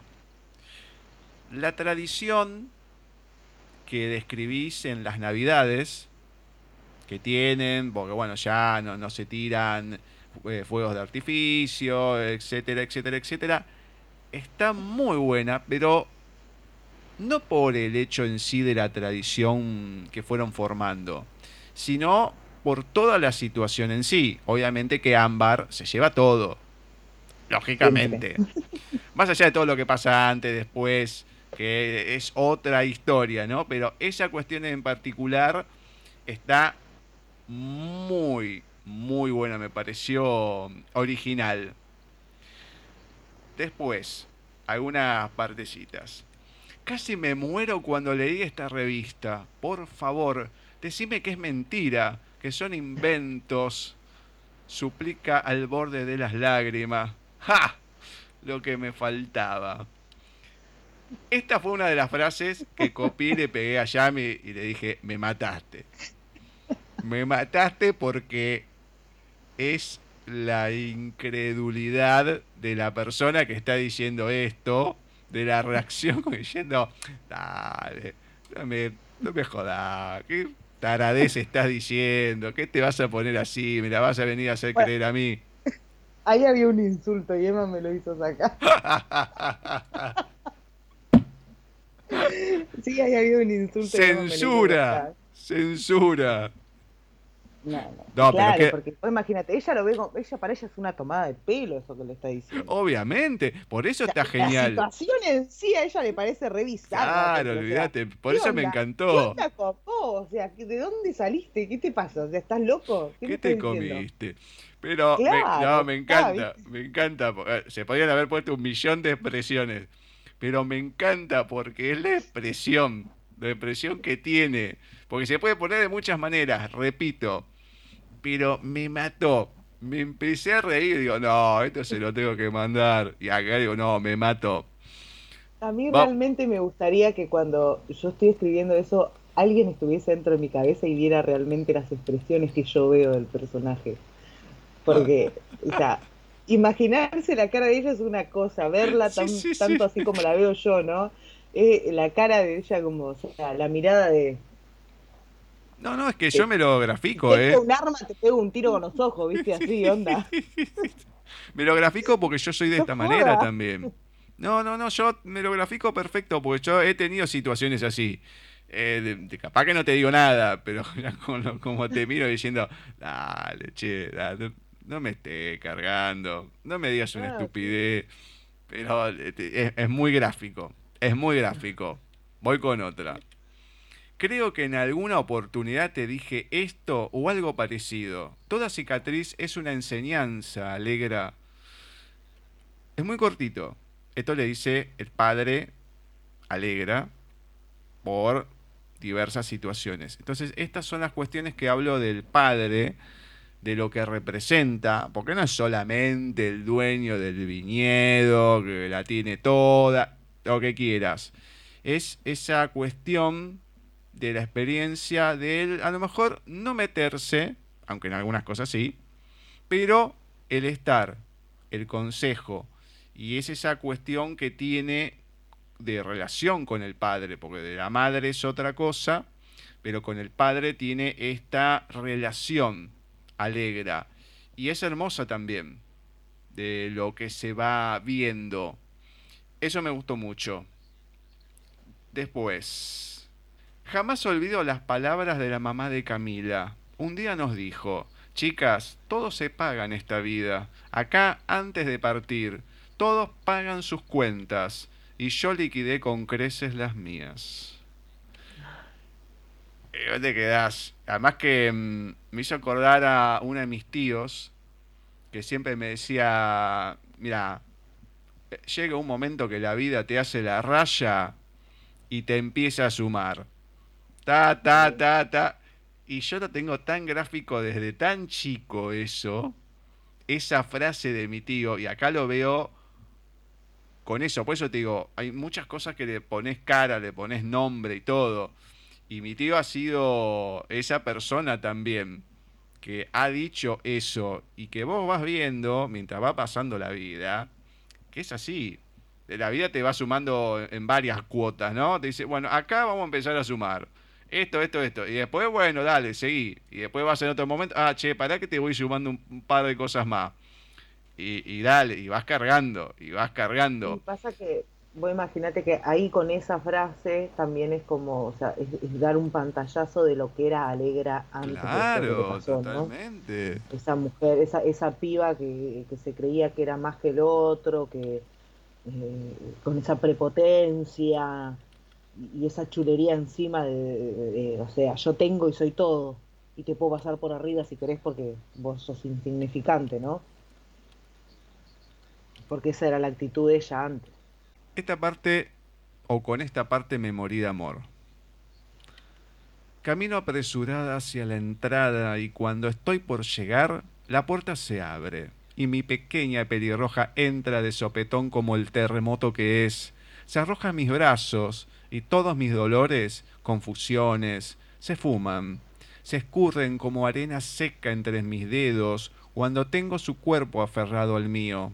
No hay oscuridad que atrape la luz que ella le da a mi vida.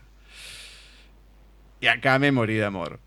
Acá me encantó porque refleja todo lo que representa Ámbar.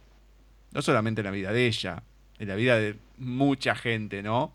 Pero dije, no, esta parte es genial. Me encantó. Entonces, eh, son estas son las cosas que, mm, que me gustan, que es, no es solamente la historia, sino varias cositas. Tengo dos más. Jamás me planteé la posibilidad de vivir cerca del mar, pero cuando tengo la dicha de estar admirando su infinidad, me dan ganas de poder ser testigo de cada amanecer. Parada en la orilla, me pierdo observando algo tan auténtico, seductor y sin comparación. Así como las puestas del sol en Mendoza son únicas, inmejorables y sublimes, el alma del Mar del Plata es maravilloso cómo van apareciendo los colores con lentitud, fundiéndose uno con otros, para terminar dándole protagonismo a ese astro que hace posible, junto a otros componentes, que la vida sea tal como la conocemos en nuestro planeta. La puesta y la salida del Sol son dos de los fenómenos más imponentes que presencié en mi vida. Y acá me encantó la venta que hay de Mar del Plata. Me encantó la venta que hay de Mar, como dijimos antes, Mar del Plata siempre está, y acá está la venta de Mar del Plata. Los amaneceres en mi ciudad son lo más maravilloso del mundo. Son hermosos, son hermosos, sí, sí, Estar sentado en la playa, en la arena, con las piernas cruzadas, los pies así, los pies llenos de arena, las piernas cruzadas, en medio, enfrente al mar, y vos ves cómo va saliendo, o sea, cómo va amaneciendo y cómo todo va tomando un color tan magnífico, tan, tan raro, tan lindo, cómo, cómo las tonalidades se funden unas con otras, o sea, y, de repente todo lo que es negro y oscuro se convierte en una, en una luz impresionante y maravillosa. Y, no solo es el vaivén del mar que va y viene, y la arena mojada y la arena seca, y la brisa que desprende el agua, y ese olor a sal, eh, sino que pasa de ser toda una cosa negra e inmensa que no, no, sabes dónde termina, a ver un punto en donde vos decís, wow, ahí está el fin, ¿no? Ahí está ese, ese, punto de inflexión entre la oscuridad y la luz y de repente todo se ilumina. es loco, es loco. no, no, es hermoso. Yo creo que todas las personas del mundo tienen que ser testigos, aunque sea una vez en su vida, de un amanecer y un atardecer. Es porque que... son dos cosas realmente sublimes. Claro. los atardeceres en Mendoza son algo sublime, Gustavo. Bueno, eso no lo viví tanto. Claro, eso no lo viví tanto. Sí en la costa en general, en varios lugares. Y mm, es hermoso, tanto, sí, el, el, amanecer como el atardecer. Muchas veces decís, bueno, antes de irnos, yo trataba de hacer eso. El último día que nos íbamos, de levantarme 5 de la mañana, 4 de la mañana, bueno, dale, vamos, qué sé yo, o iba solo o iba con alguien para ver, para sacar alguna foto de ese momento, muerto de sueño, no interesa, pero son, son hermosos, son hipnóticos, porque te quedás y son esas cosas que como decís, ¿cómo puede ser que pase esto? Es algo que no, no, no crees porque decís, mira qué hermoso que es esto ante tantas cosas que hay, que pasan, esto sigue pasando. O sea, esto no se detiene, esto sigue pasando, va a seguir y todo, estemos o no, no interesa. Y es hermoso ver el mar con todo eso y sí, la, el oleaje, eh, tanto cuando está tranquilo, cuando no, cuando no, cuando uno está un poco más alejado, ¿no? Obviamente. Pero hay, varias, hay varios puntos de Mar del Plata que son lindos para visitar. De hecho, yo creo que lo conté en la primera entrevista. Yo había ido muy de chico, pero muy de chico. Y de hecho tengo fotos, que había como un pato gigante en la entrada, estaba Habana y había un pato gigante que no me acuerdo de qué era, pero me acuerdo todo de metal y era gigante. De una casa de fotos. ¿De una casa de fotos era? Sí. Ah, mirá no me sale el nombre ahora, pero sí, es de una casa de fotos. Pero era gigantesco ese pato. Eh, hay uno que no sé si no es el mismo, si no es el mismo es igual, eh, que está en el puerto, para el lado de Punta Mogotes. no me sale ahora el nombre de la casa fotográfica. Creo que no está más, ¿eh? No está más, me parece que, no está más. Yo tendría que buscar la foto y te lo tendría que mandar, pero. Sí, sí, pero yo te digo que yo era. Año 82 sería, ¿eh? Año 82, porque creo que era la época de, del Mundial, pero no por el Mundial, porque me habían regalado. Eh, porque habíamos ido en enero, porque había sido Reyes, y me habían regalado un un muñeco de plástico del hincha de Camerún y, de Clemente, que era esa época. Entonces, me, pero me acuerdo de llegar y verlo, tengo la foto, y es una de las pocas... Eso y que se inundó, y estaban todas las bolsas de, basura flotando. Esas son las cosas que me acuerdo de Mar del Plata eh, a esa edad, ¿no? Cuando era chico. Después un montón de cosas no me las acuerdo. Pero de más de grande... Un lado lindo y un lado feo, ¿viste? No, y bueno, pero, pero fue impresionante, ¿eh? Tiene, un no sé qué que enamora, yo siempre lo voy a decir. No, es hermoso, es hermoso. Tiene un no sé qué que enamora, más allá de tener, de, ser un lugar donde puedes vivir las cuatro estaciones de, en un día. Eh, Mar del Plata tiene un no sé qué que enamora a cualquier persona que venga, pero también tiene lo suyo. O sea, hay que ser consciente de eso porque uno viene de vacaciones a Mar del Plata y ve toda la parte bonita, toda la parte linda pero en Mar del Plata también. Ah, sí, tenés de todo como en todos lados, obviamente. que va de turista, bueno, es otra cosa. Pero a ver, tenés, a mí me gusta la ciudad, me gusta más la ciudad que otra cosa, pero tenés la ciudad, tenés el mar, te vas un poquito y tenés un cerro, te vas un poquito más allá, tenés el bosque encantado, también no está en Mar del Plata, pero tampoco está tan caminando, sí, es un poco lejos, vas con el auto, es, es un lugar que te parás ahí y tenés varios lugares más allá de los lugares típicos de Mar del Plata, del Torreón, un montón de cosas que ya, bueno, son clásicos, todo lo que quieras. Entonces es como que hay muchas cosas en una y a mí me cautiva, que yo, a mí me, a mí me gusta ir cuando hace frío. En verano es una locura, pero cuando hace frío y todo, por más que me muera de frío, pero me encanta, me encanta, es otro lugar que no sé, hoy nos estamos muriendo de frío. Yo no sé qué le pasa a esta ciudad, pero es un freezer. bueno, acá está fresco, así que no me imagino allá. Sí, no, sí. No, no, no, no, no. Salí hace un rato a buscar al nene que venía de fútbol. Me escarché. me olvidé los guantes, me escarché. No, no, es terrible. Ah, no, olvídate, yo si voy no, no me olvido los guantes. Y no sabés lo que es cuando ando en bicicleta que cuando me voy a trabajar. No, no, no, se puede estar. Una cosa terrible, no sé qué le pasa. A Me muero. Bueno, y la otra que siempre cuento es, yo tenía la imagen en mi cabeza y para mí era así. Evidentemente no. Cuando llego, ¿en qué año fue? 2003, claro, todavía no había perdido la vista. Llego en 2003, fue, ¿no? Sí, creo que 2003, sí, que era pleno invierno, que estábamos en un departamento y escuchabas el ulular del viento, y digo, uy, acá no salgo ni mamado, voy a congelar mal, pero pleno invierno. Llego y veo los lobos marinos de, de ahí del, ¿cómo se llama? De la Rambla, que es ahí del lado del casino, y me quedo. Digo, pero no estaban juntos los lobos marinos. Y claro, se me empezaron a matar de risa. Para mí estaban juntos. Digo, ¿cuánto? No, porque no, llego y digo, ¿cuánto separaron a los lobos marinos? Si estaban juntos. Y yo tengo en la mente que estaban juntos. Lo tengo en la mente, ¿eh? Sigo, pero pues. Además que son dos brutos lobos marinos. La gente si no lo ve, búsquelo y busque con una persona al lado. Porque son dos brutos lobos marinos, no es que son dos lobitos. No, no, no. Son dos cachos de, de, estatua que hay ahí y todo, pero no sabés cómo me, me, quedé paralizado. Porque encima veía poco y digo, pero ¿cuánto separaron los lobos marinos si estaban juntos? Esas estupideces que uno dice que si, si las pienso no las tengo que decir. Pero aparte re seguro, ¿viste? Porque uno está re seguro que era ¡Claro! Así, es que convicción. Para mí era así. Por eso después en la pandemia yo creo que se tomaron revancha los lobos marinos y salieron ahí a caminar por toda la ciudad. No, eso. Hay uno en el puerto que me, que me moría. Habíamos ido y se ve que lobo marino muy antiguo.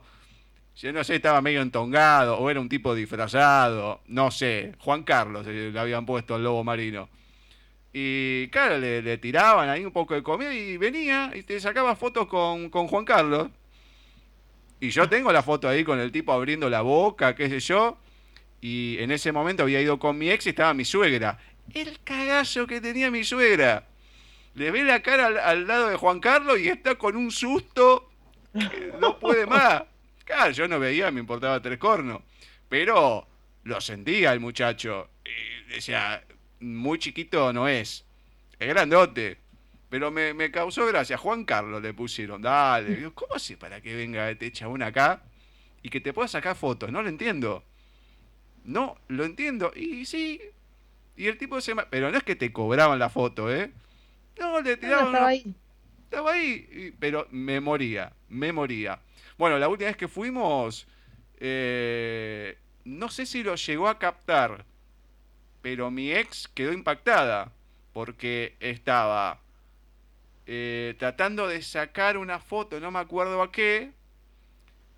Y dice, uy, ahí va una gaviota a, pescar, ¿no? Va, qué sé yo. Y cuando está por llegar al mar, ¡sácate! Aparece un lobo marino y se la morfa. Se convirtió en comida. Olvidate. Y después apareció en primer plano masticándola. Ah, bien, me todo el show completo. Menos mal que no veo. Pero olvídate. O sea, cómo es la naturaleza. La otra iba a buscar, el otro se lo anticipó. Brack. Ah, sí, te querés comer a un amigo mío. Acá tenés. Bueno. Eh, cosas que han pasado cuando uno ha ido a Mar del Plata. No es solamente los amaneceres, como se darán cuenta. Bueno, y lo último que marco, que me encantó, pero no lo voy a leer, porque no lo puedo leer, que es el final. El final me encantó. Me encantó, me encantó. Eh, me pareció muy tierno, muy lindo final, pero no lo puedo leer.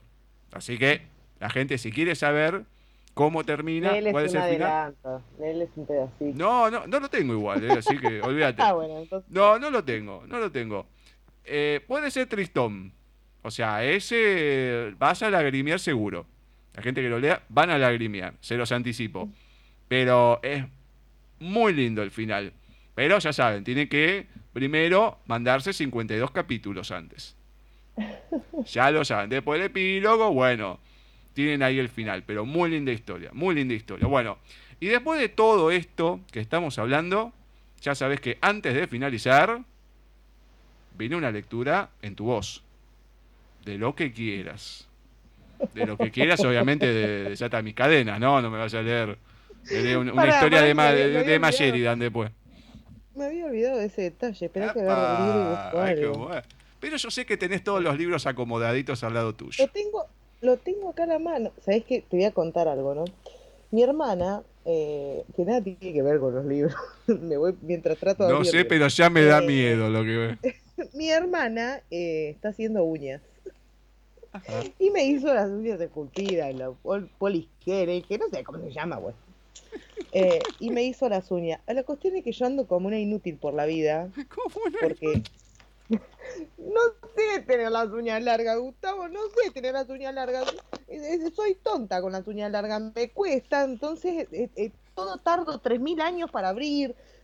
no, no, no, me puedo rascar, me pica el brazo y no, no, no, no, no me puedo rascar, no, es una cosa que no tiene. No, entonces, por eso voy a tardar una eternidad en abrir el libro. Sepan perdonar, vieron, pero eh, esto es, así es el vivo y el directo, así soy yo, mi vida es un dibujo. Mi vida es un dibujo. Vos sabés que justo que decís, mi vida es un dibujo. Mirá que justo que tirás la frase, porque la semana que viene, en Talentos de Voz, en las, en las entrevistas de doblaje, la que va a salir va a ser Cecilia Gisper, que es quien le puso voz a Dibu en Mi familia es un dibujo. No, no, no, no, no, no le hice hacer la voz ni nada, ¿no? Pero justo es, más allá de que le puso voz a Petete y, a un montón de cosas, justo a Dibu de Mi familia es un dibujo. Mirá qué justo, ¿eh? No, no, de terror, ¿eh? De terror. Bueno, les voy a leer un pedacito al final porque fue lo único que encontré. No. A ver, para, para, para que voy a ver qué puedo leer sin ser muy. Sí, no, porque el final tampoco es tan largo el final. Eh, mm, acá, vamos a, vamos a leer esta parte. Te recibimos en esta vida como el regalo más preciado que alguien decidió hacernos para colmar nuestra alma de felicidad, y más tarde te soltamos para que recorrieras una ruta diferente a la nuestra. Sos única, diferente, desafiante a la hora de plantar frente a quien sea tu opinión y la forma de ver tu verdad. Este es tu propio lienzo, cielo. Dibujá sin temores el futuro que imaginás para tus días. Hacelo sobre cimientos firmes, sobre tus valores, sobre vos misma. Sé digna, reí sin tapujos, llorá con fuerza cuando lo necesites, bailá si tus pies los piden, hacé lo que sientas, no pierdas la bondad que nada en tus venas.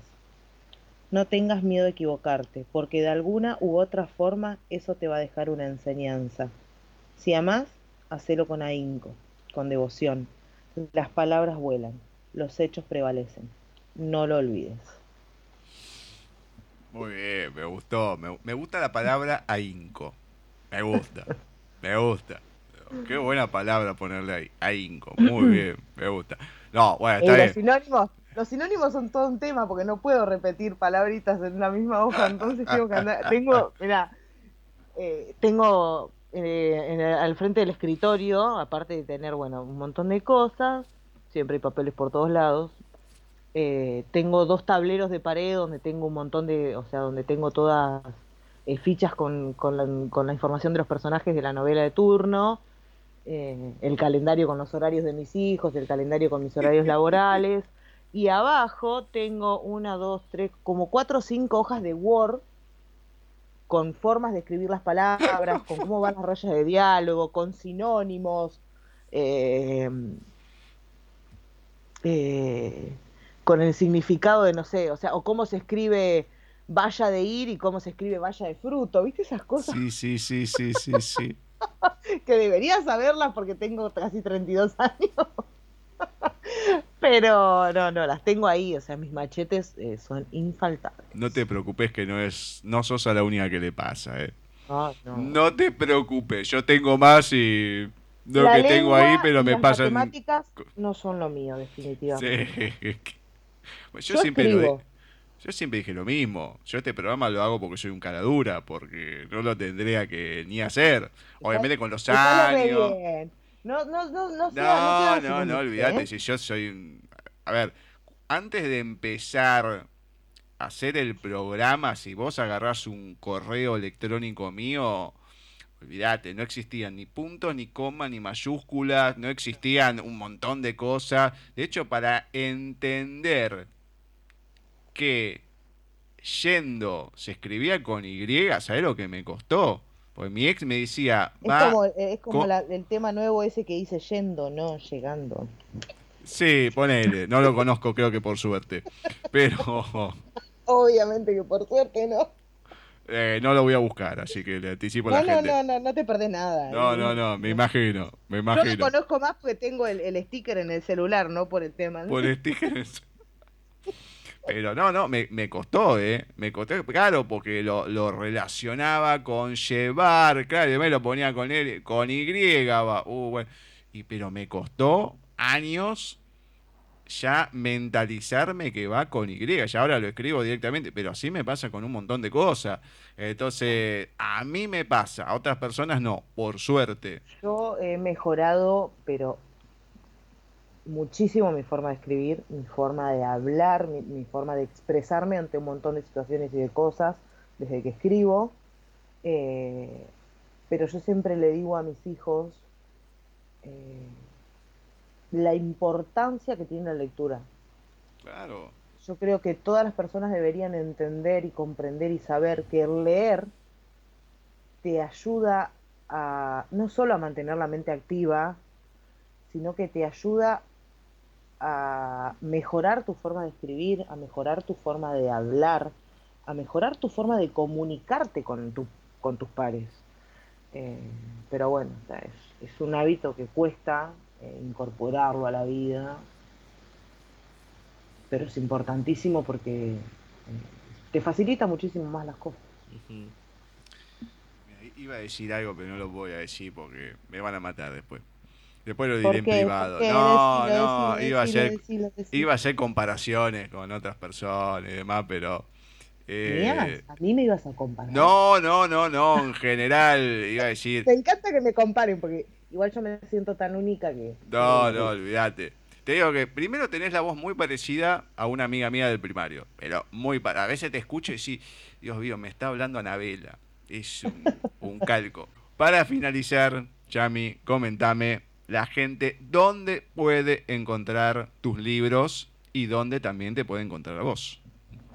No la dirección de tu casa, no te estoy pidiendo eso, ¿eh? las redes sociales y esas cosas, por las dudas. Eh, en todas las redes sociales, eh, Instagram, Facebook, bueno, el Twitter no le doy mucha bola. Eh, Instagram, Facebook seguro, como Yamila Biancheri, Yamila Biancheri autora, eh, van a ver que tengo un Facebook personal y una página de autor en, ambos, en ambas redes. Eh, uso cualquiera de las dos. Soy media desastre. Trato de hacer una separación, pero me cuesta mucho. No me da la cabecita para tantas cosas a la vez. Y mm, mis libros los puedes conseguir en Amazon, en Librománticas, obvio, a través mío también. Eh, tu mirada me atrapó, si vivís en México, bueno, también está allá en Love Kiss. Eh, pero bueno, el resto eh, en Amazon seguro están todas. Y en Librománticas también. Bueno, salvo Tu mirada me atrapó, que no me quedan más en papel.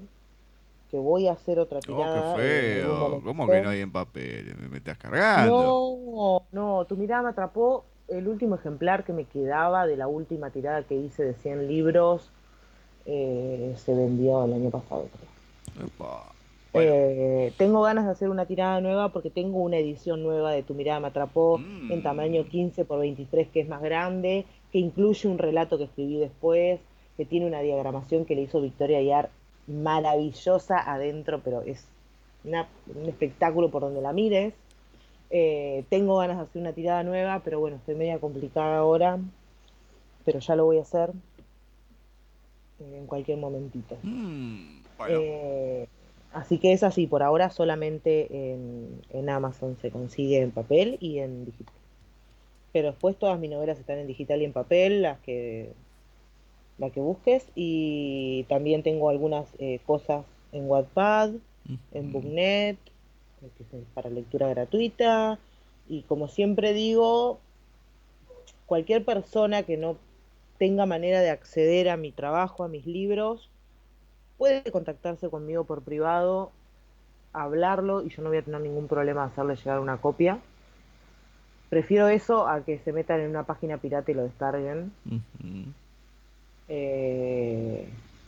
De hecho, siempre estoy haciendo colaboraciones. Yo no, o sea, lo mismo si hay alguien de un blog, de, una radio, de una página, de un grupo, de lo que sea, yo no tengo ningún problema con hacer llegar ejemplares, eh, hacer colaboraciones, nada. Soy reaccesible con eso.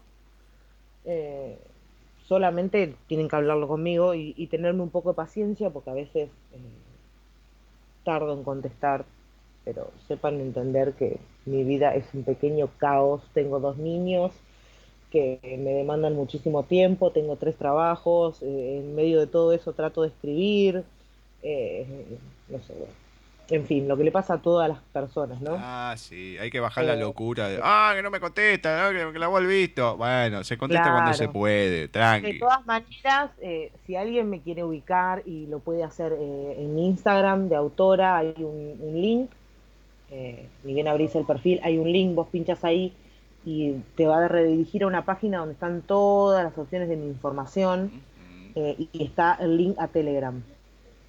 Ah, bien. Pinchás, En el link, eh, en el link a Telegram y me hablas por Telegram, ahí seguro que te voy a contestar más rápido que por un mensajito privado de Instagram, porque yo tengo abierta mi cuenta personal, la cuenta de autora, tengo abierta la cuenta de Librománticas, tengo abierta la cuenta de, de Novarat, que es una página de ropa a la que le manejo. Eh, a veces también abro la página de Malú, que es la cuenta de ropa de mi hermana, que también le doy una mano. Entonces como que a veces tantas cosas y siempre algo se me escapa en el medio, algo se me pierde. Y si yo capaz que estoy viendo que vos me mandaste un mensaje. Si yo no lo abrí en ese momento que lo vi, fuiste, a los dos minutos se me voló, ya lo perdí. Em, porque en mi cabeza, yo siempre, yo tenía una profesora que siempre decía que, que las cabezas, o sea, que el cerebro son un montón de casillas, ¿no? Un montón de cajitas, ¿no? Pero que esas cajitas se llenan y desbordan. ¿Y qué pasa con eso cuando se llenan y desbordan? Eso que se cae, ¿dónde que va a parar? A ningún lado se pierde. Bueno, a mí me pasa, yo tengo todas las cajitas de mi cerebro están desbordadas en este momento de mi vida. Entonces, eh, a veces la información nueva eh, se pierde. Dios mío, no lo puedo creer. Bueno, Yami, la verdad que me haces reír mucho, pero mucho, mucho. No solamente. Imagínate que en este, en medio de todo ese caos que es mi vida, yo todavía estoy intentando eh, eh, encontrar una persona que me quiera. O sea, imposible. Bueno. ¿Quién va a soportar ah, el caos existencial que es mi vida? O sea, cualquier persona que yo conozca me saca rajando. Me dice, no, pará, loca, ¿cuándo te veo? a las 12 de la noche del viernes. No, ni loca. bueno, hay gente para todo. Hay gente para todo. Siempre hay un roto para un descosido, como se dice. Así que... Yo creo en el amor, ¿viste? O sea, esas maripositas que uno ve en la vida. Eh, yo soy una enamorada del amor. Para mí el amor es algo maravilloso, algo muy lindo. En las novelas. En las novelas. me encanta. No, no, no, me, me encanta. Yami, me hace reír mucho no solamente en la entrevista, que agradezco que no sea como la primera que tuvimos. Ah, esta ya años luz.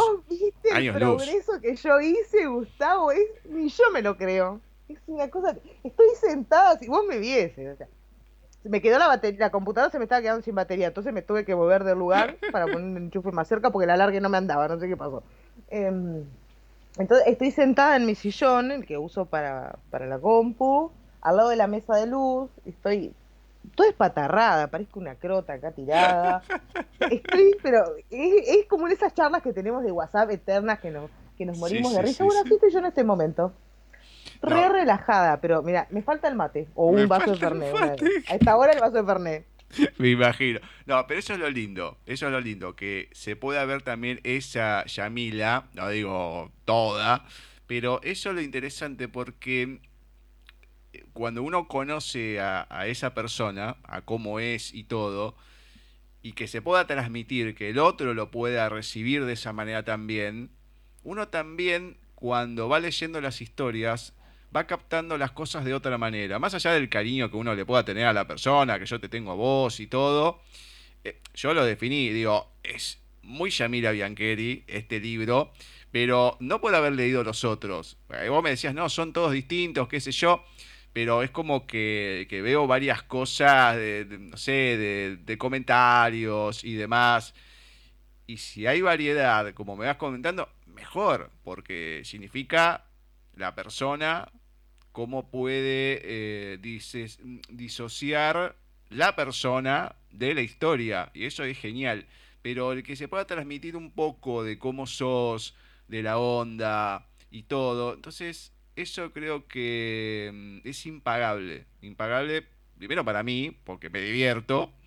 Y segundo, para la gente. Porque si yo me estoy divirtiendo y me río con las cosas y todo, me imagino que el otro también. Algunos pueden reírse más o menos de ciertas cosas, depende de cómo sea cada uno.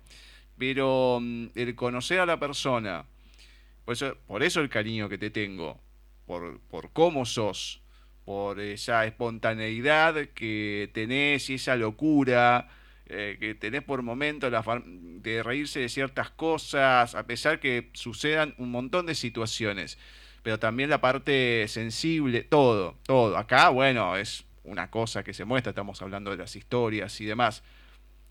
Y eso, eso es impagable, pero impagable. Eh, yo creo que la gente se tiene que quedar con eso y el que no te conozca con las historias, bueno, que vea la persona que es y que algo siempre va a transmitir de la persona a las historias. Sea más cruda, sea masoquista, sea más romántica, menos, no importa. Pero siempre algo se transmite de la persona a la historia. Entonces sabe que va a encontrar algo que no le va a causar indiferencia y que se va a reír, eso seguro.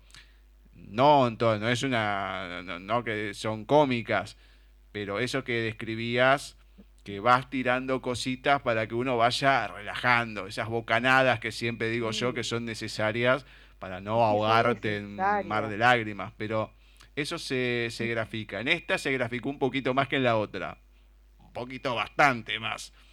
Y me encanta, me encanta. También por ahí tiene que ver, eh, también tiene que ver en, en el momento en el que uno como autor se encuentra situado, ¿no? Donde está parado en este instante.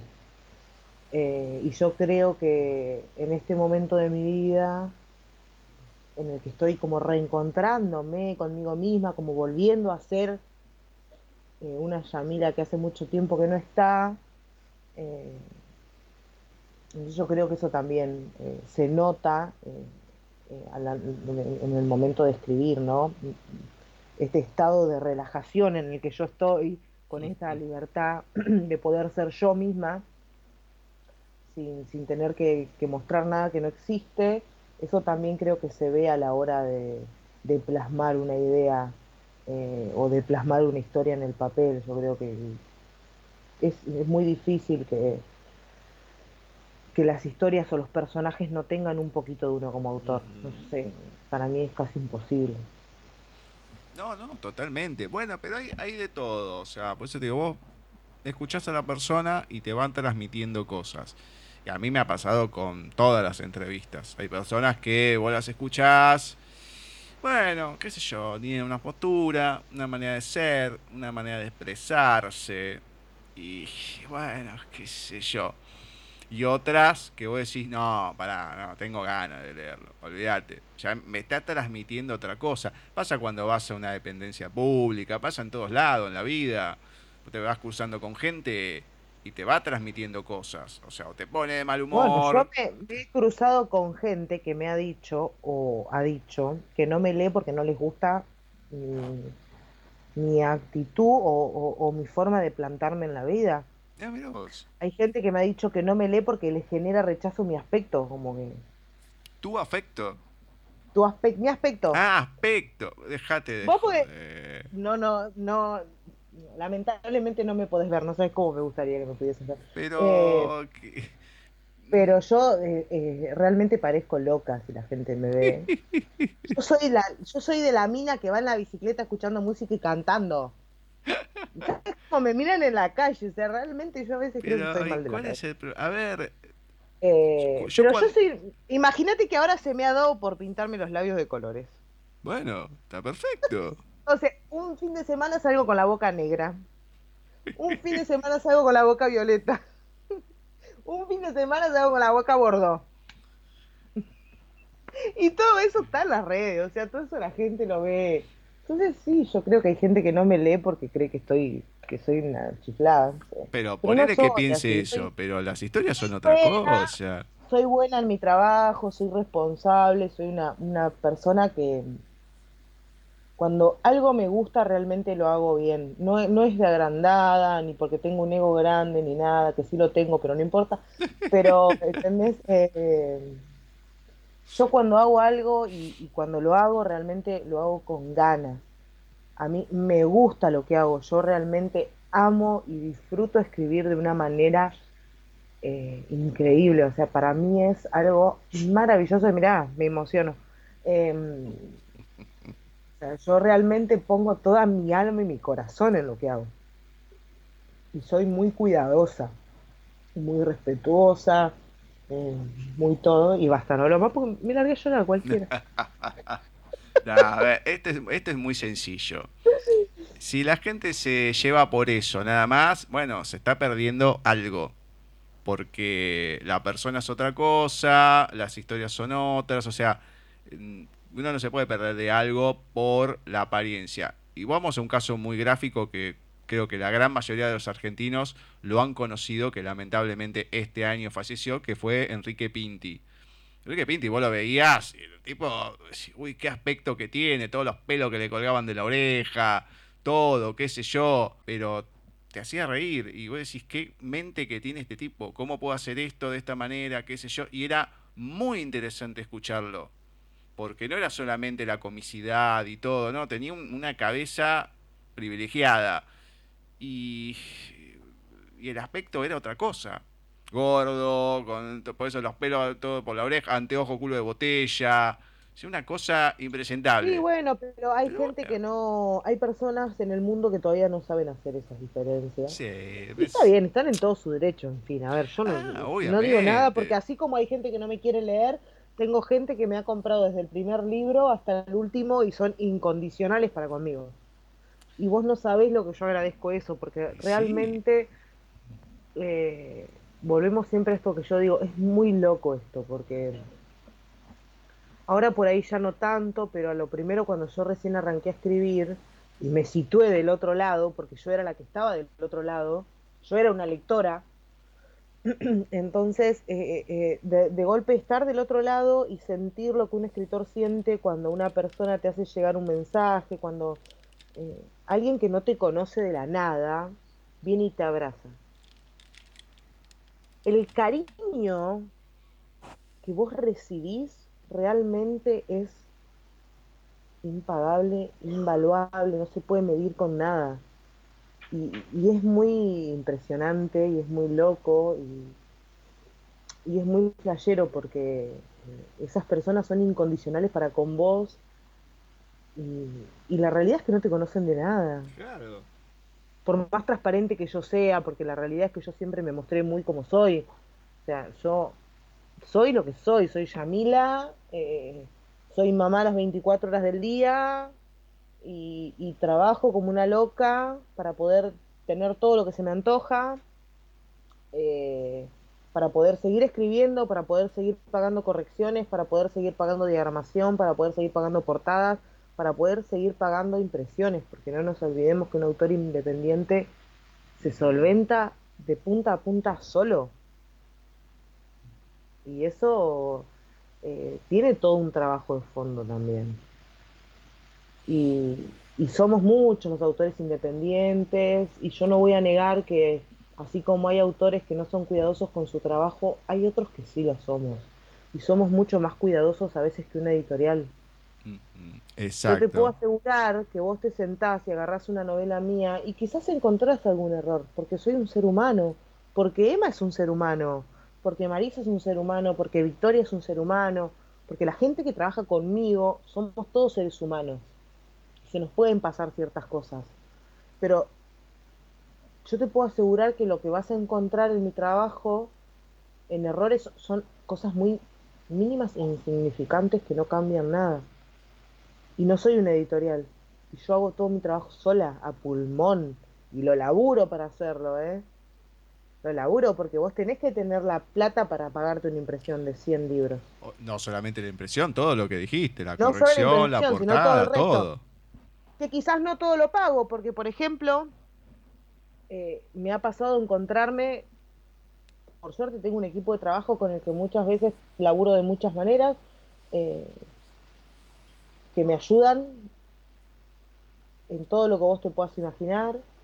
Eh, entonces, este mundo tiene muchas cosas maravillosas, así como también tienen cosas que, dan bronca, que generan bronca, que generan dolor, pero siempre lo lindo eh, lo, sobrepasa, ¿no? Como por ejemplo, ayer estaba leyendo eh, un posteo que hizo una autora de acá de Mar de Plata, que viste que la Filba viene acá a Mar de Plata tres días.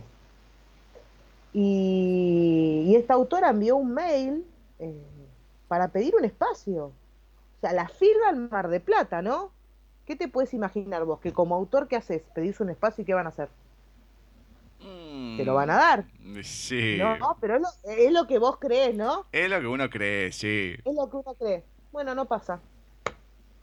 Hay tres o cuatro autores de Mar de Plata, el resto no figuramos para nada. Y tampoco tenemos espacio, porque no te lo dan.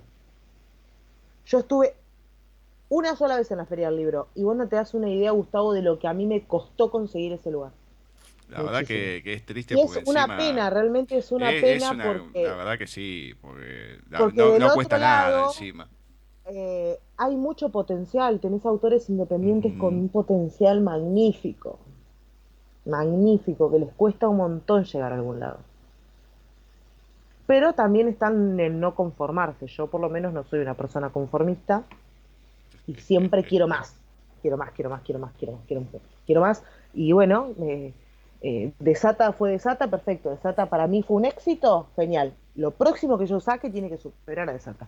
Tiene que superar a Desata en contenido, en trama, en armado de protagonistas, en diagramación, en la portada, en la cantidad, en todo, lo tiene que superar. Porque yo soy así en la vida. Porque a mí me gusta siempre ir un paso más. Bueno, llegué hasta acá hoy, tengo una escalera que tiene 100 escalones, estoy en el 20, bueno, el año que viene quiero estar en el 21. Y así sucesivamente. Entonces yo me esmero para eso. Yo lo trabajo a eso, para superarme, para hacer más. Quizás nadie lo vea, no me interesa yo lo veo y yo estoy feliz. Yo siempre digo, yo primero escribo para mí. Yo escribo cosas que yo leería, por empezar. Yo no puedo escribirte algo que yo no leería, que no agarraría para leer. Yo no te puedo escribir un policial, aunque quizás mis novelas en algún momento hayan tenido alguna cosita policial. Pero yo no puedo escribirte un policial, no puedo escribirte una novela de terror, no puedo escribirte un thriller, no puedo hacerlo porque no, no, no son cosas que yo leería. Porque yo escribo primero para mí. Porque si a mí no me gusta lo que yo estoy escribiendo, lo tiro a la basura. Es así. Es que así debería ser. Por lo menos esa es mi filosofía, ¿no? no, no, totalmente. La vida. Ya demasiado tengo con tener eh, dos trabajos que no me gustan y los tengo que hacer igual porque no me queda otra. Entonces, esto, que es algo que yo amo, que disfruto, que me gusta, que me da un placer inmenso, mucha satisfacción, tengo que hacerlo bien. Pero totalmente. Y ya que no le dan de espacio, ahí en la Feria del Libro, mandame a las autoras que las entrevistamos. Bueno. Y le hacemos ahí a los que no, no le dieron espacio. Sí, olvidad, no cuesta nada. A ver, qué sé yo. Si estás con algo, obviamente que siempre el fin de todos esos tipos de cuestiones es ganar dinero, porque es indudable, uno no, es que no lo sabe, pero... Yo no gano dinero.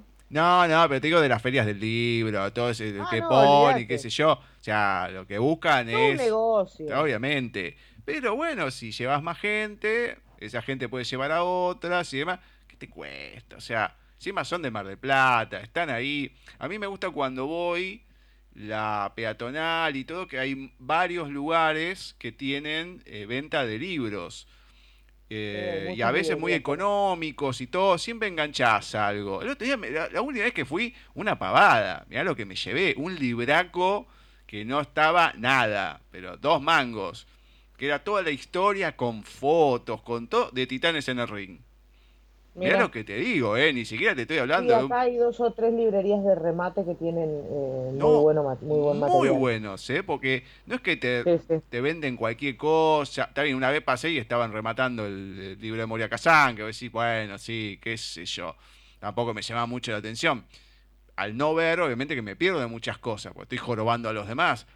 Pero hay cosas muy económicas y vos decís, che, loco, pero ¿cómo puede ser que lo estén vendiendo a este precio? Olvídate. Al que le molesta que vos te estés tomando tu tiempo, que se corra.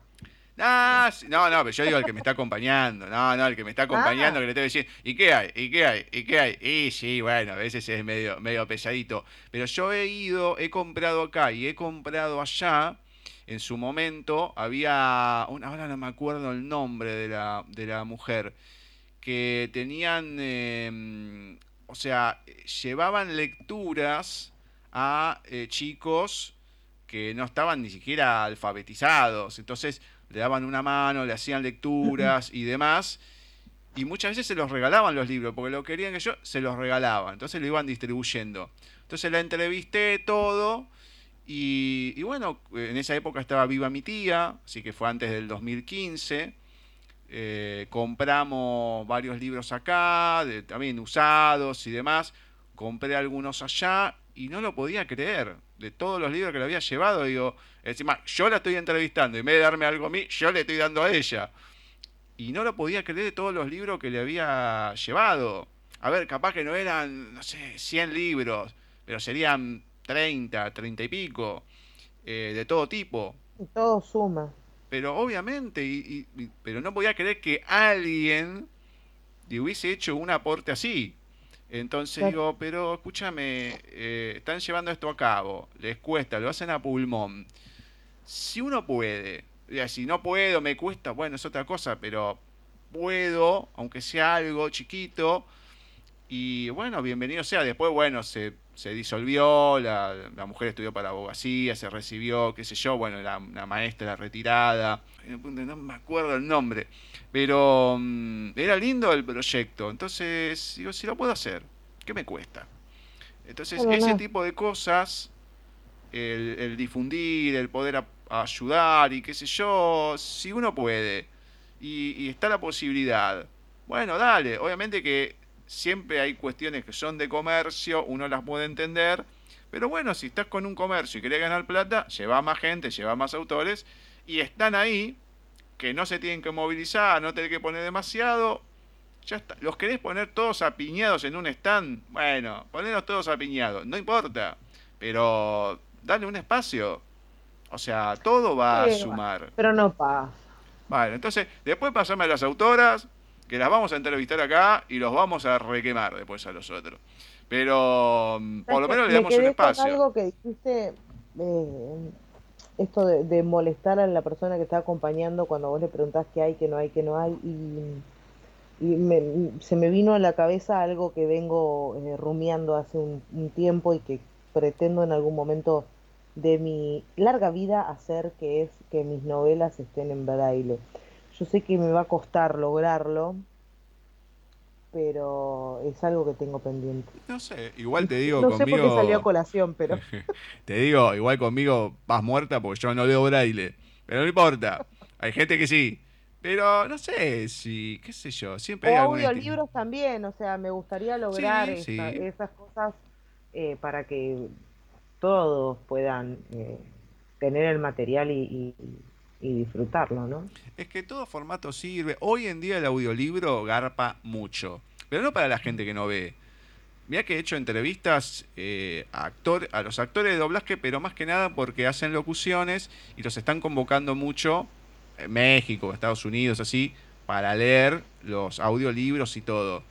Y, mm, y, se, y se vende. Y ellos mismos dicen, mira, mira, literatura no me gustaba, pero mi hijo está haciendo los audiolibros o mi yerno, qué sé yo, o mi nuera, y me enganché y voy en el auto y lo voy escuchando, qué sé yo, entonces vos bueno, uno capaz que no se imaginaba algo así, pero cada vez más, obviamente con dos celulares, con todo, obviamente se va diversificando, pero el mundo del audiolibro se fue ampliando mucho y gente que no tiene ganas de sentarse a leer y lo, solamente lo quiere escuchar, lo compra y lo escucha.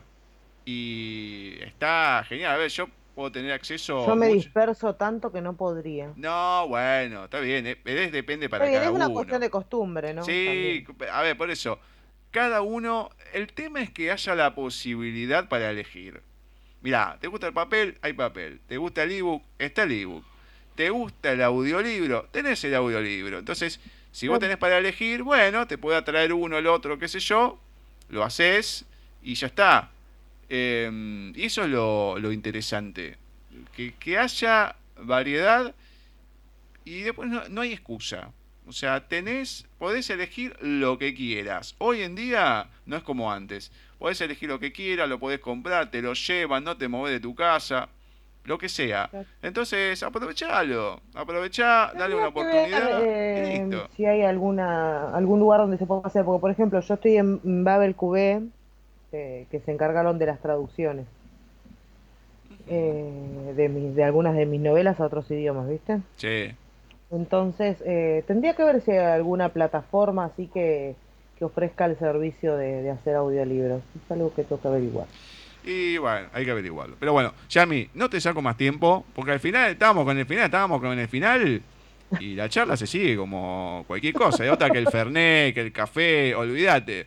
Ya estábamos para una pizza. Terrible, Una pizza. No te digo cerveza porque no tomo. Una, una cerveza, yo una gaseosa. Estamos para eso. Te digo que el día que vaya para allá y tenga la libertad para poder verte y todo, olvídate. Esto no, no termina más. Más que vale. Tenés que venir. Y no lo pude hacer las últimas veces, pero. Bueno, igual, eh, quizás viaje a Buenos Aires, ¿eh? ¡Epa! Estoy. Eh, quizás en septiembre estamos en mayo. eh, Septiembre llega, llega enseguida después.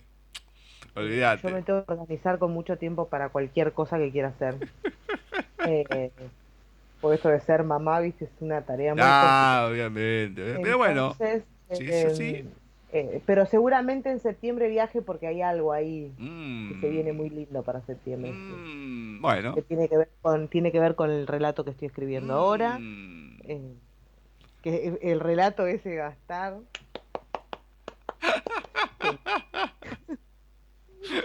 Me encanta. Bueno, Yami, te mando un beso gigante anda a ocuparte de tus hijos y todo, porque en cualquier momento me van a quemar toda la. Van a venir, me van a quemar la casa directamente. Pero. Menos mal que está la tía ahí, porque si no, no sabe lo que Uy, lo que la tía debe estar insultando, pero ¿sabe qué? Ese. Eh, eh, ¿qué estabas hablando? Bueno, Pobre, se los aguanta re bien. Eh, bueno, es la tía que cumpla, que cumpla el rol, ¿no? Debe estar contenta, espero.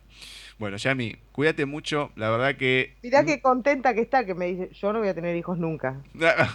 Ah, bueno. ya con esta experiencia basta. No, no, ya le alcanza y le sobra, pobre. Uy, Dios mío. Bueno, vas. Si me empieza a doler la cabeza, todo, ya me imagino por qué es. Bueno, la verdad, me encanta. Bueno, cualquier cosa me, me chifla y te curo el mal de ojo. Dale, genial. Sí, no, igual tengo, tengo armamentos por todos lados, no te preocupes eso. Pero uno nunca sabe. La bala por algún lado puede entrar, uno nunca sabe. Bueno, Yami, la verdad que me encanta. Me encanta escucharte así, de esa manera. La verdad que lo disfruto, no solamente el privado, sino también acá. Pude leer una novela tuya, por fin.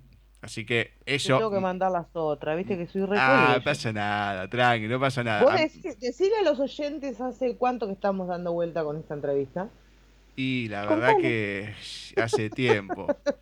La verdad, si no fue durante la temporada, le pegan el palo. Y sí, nada más que me dice, ay, no, vos porque no me entrevistás, qué sé yo. Y este me está gastando. O sea, la, entrevisté forzosamente en 2019, que fue la primera, después de un cóctel para recordar que quería empezar con ella. Y después, ay, no, que me está gastando si le dije que, me mande, qué sé yo y todo. Y ahora le tuve que insistir, dale que la quiero grabar, dale que la hacemos, dale que... No, es que sí, mandame el libro, por favor, te pido. El día del censo sirvió para algo. Sí, ponele, va, por lo menos algo es algo. Bueno, Yami, me vuelvo de por enésima vez Muchas gracias, cuídate mucho por favor y dale, seguimos, seguimos divirtiéndonos por WhatsApp. Bueno, muchas gracias a vos como siempre por el espacio, eh, por hacerme sentir cómoda y, por tanta risa y por pasarla bien y bueno, muchas gracias a, a cada oyente, a cada persona del otro lado que se tomó este rato para, para estar con nosotros. Dale, cuídate, un besote. Un beso. Chao, chao. Chao, chao. Así ha pasado por nuestra sección de entrevistas en paisaje literario, Yamila Biancheri. Dios mío, qué charla larga, divertida, copada. Qué lindo que es hablar con una persona así. Ya es una amiga, ya, después de tanto tiempo. Es una amiga tanto tiempo y no tanto tiempo, ¿eh? Porque si uno piensa que la primera vez que nos hablamos fue en 2018, tampoco es que pasaron tantos años. Sí, es un montón, cuatro años, qué sé yo, pero es increíble, increíble por el nivel de persona que es Yami. E, eso es lo mágico que tiene. Te plantea otro panorama. A mí me da esa sensación. No, hablo con ella o me mensajeo, o sea, porque no es hablar así como dice, hablar. Mensajearse y todo, y no sé, hay, hay algo en Yami que te lo transmite y en la historia también, acá en Desata mis cadenas. La verdad, Yami, un besote gigante. Gracias por todo. Creo que no hay mucho más para decir. Le agradecemos a todos los que pasaron por el programa, Ceci, Vani, Flavia, la entrevista con Oscar también, de Lubín Editorial, un tipazo, pero tipazo, muy linda charla también. Hoy fue un día especial, especial porque fue mágico. Este fin de mayo vino con todo. Nos vamos a encontrar la semana que viene, en otro miércoles, Creadores de Mundos, una nueva entrevista a Terry Logan, escritora española, con Púrpura, ocho relatos de mujeres. Interesante, muy interesante. La semana que viene nos volvemos a encontrar con todo esto en otro programa de Paisaje Literario.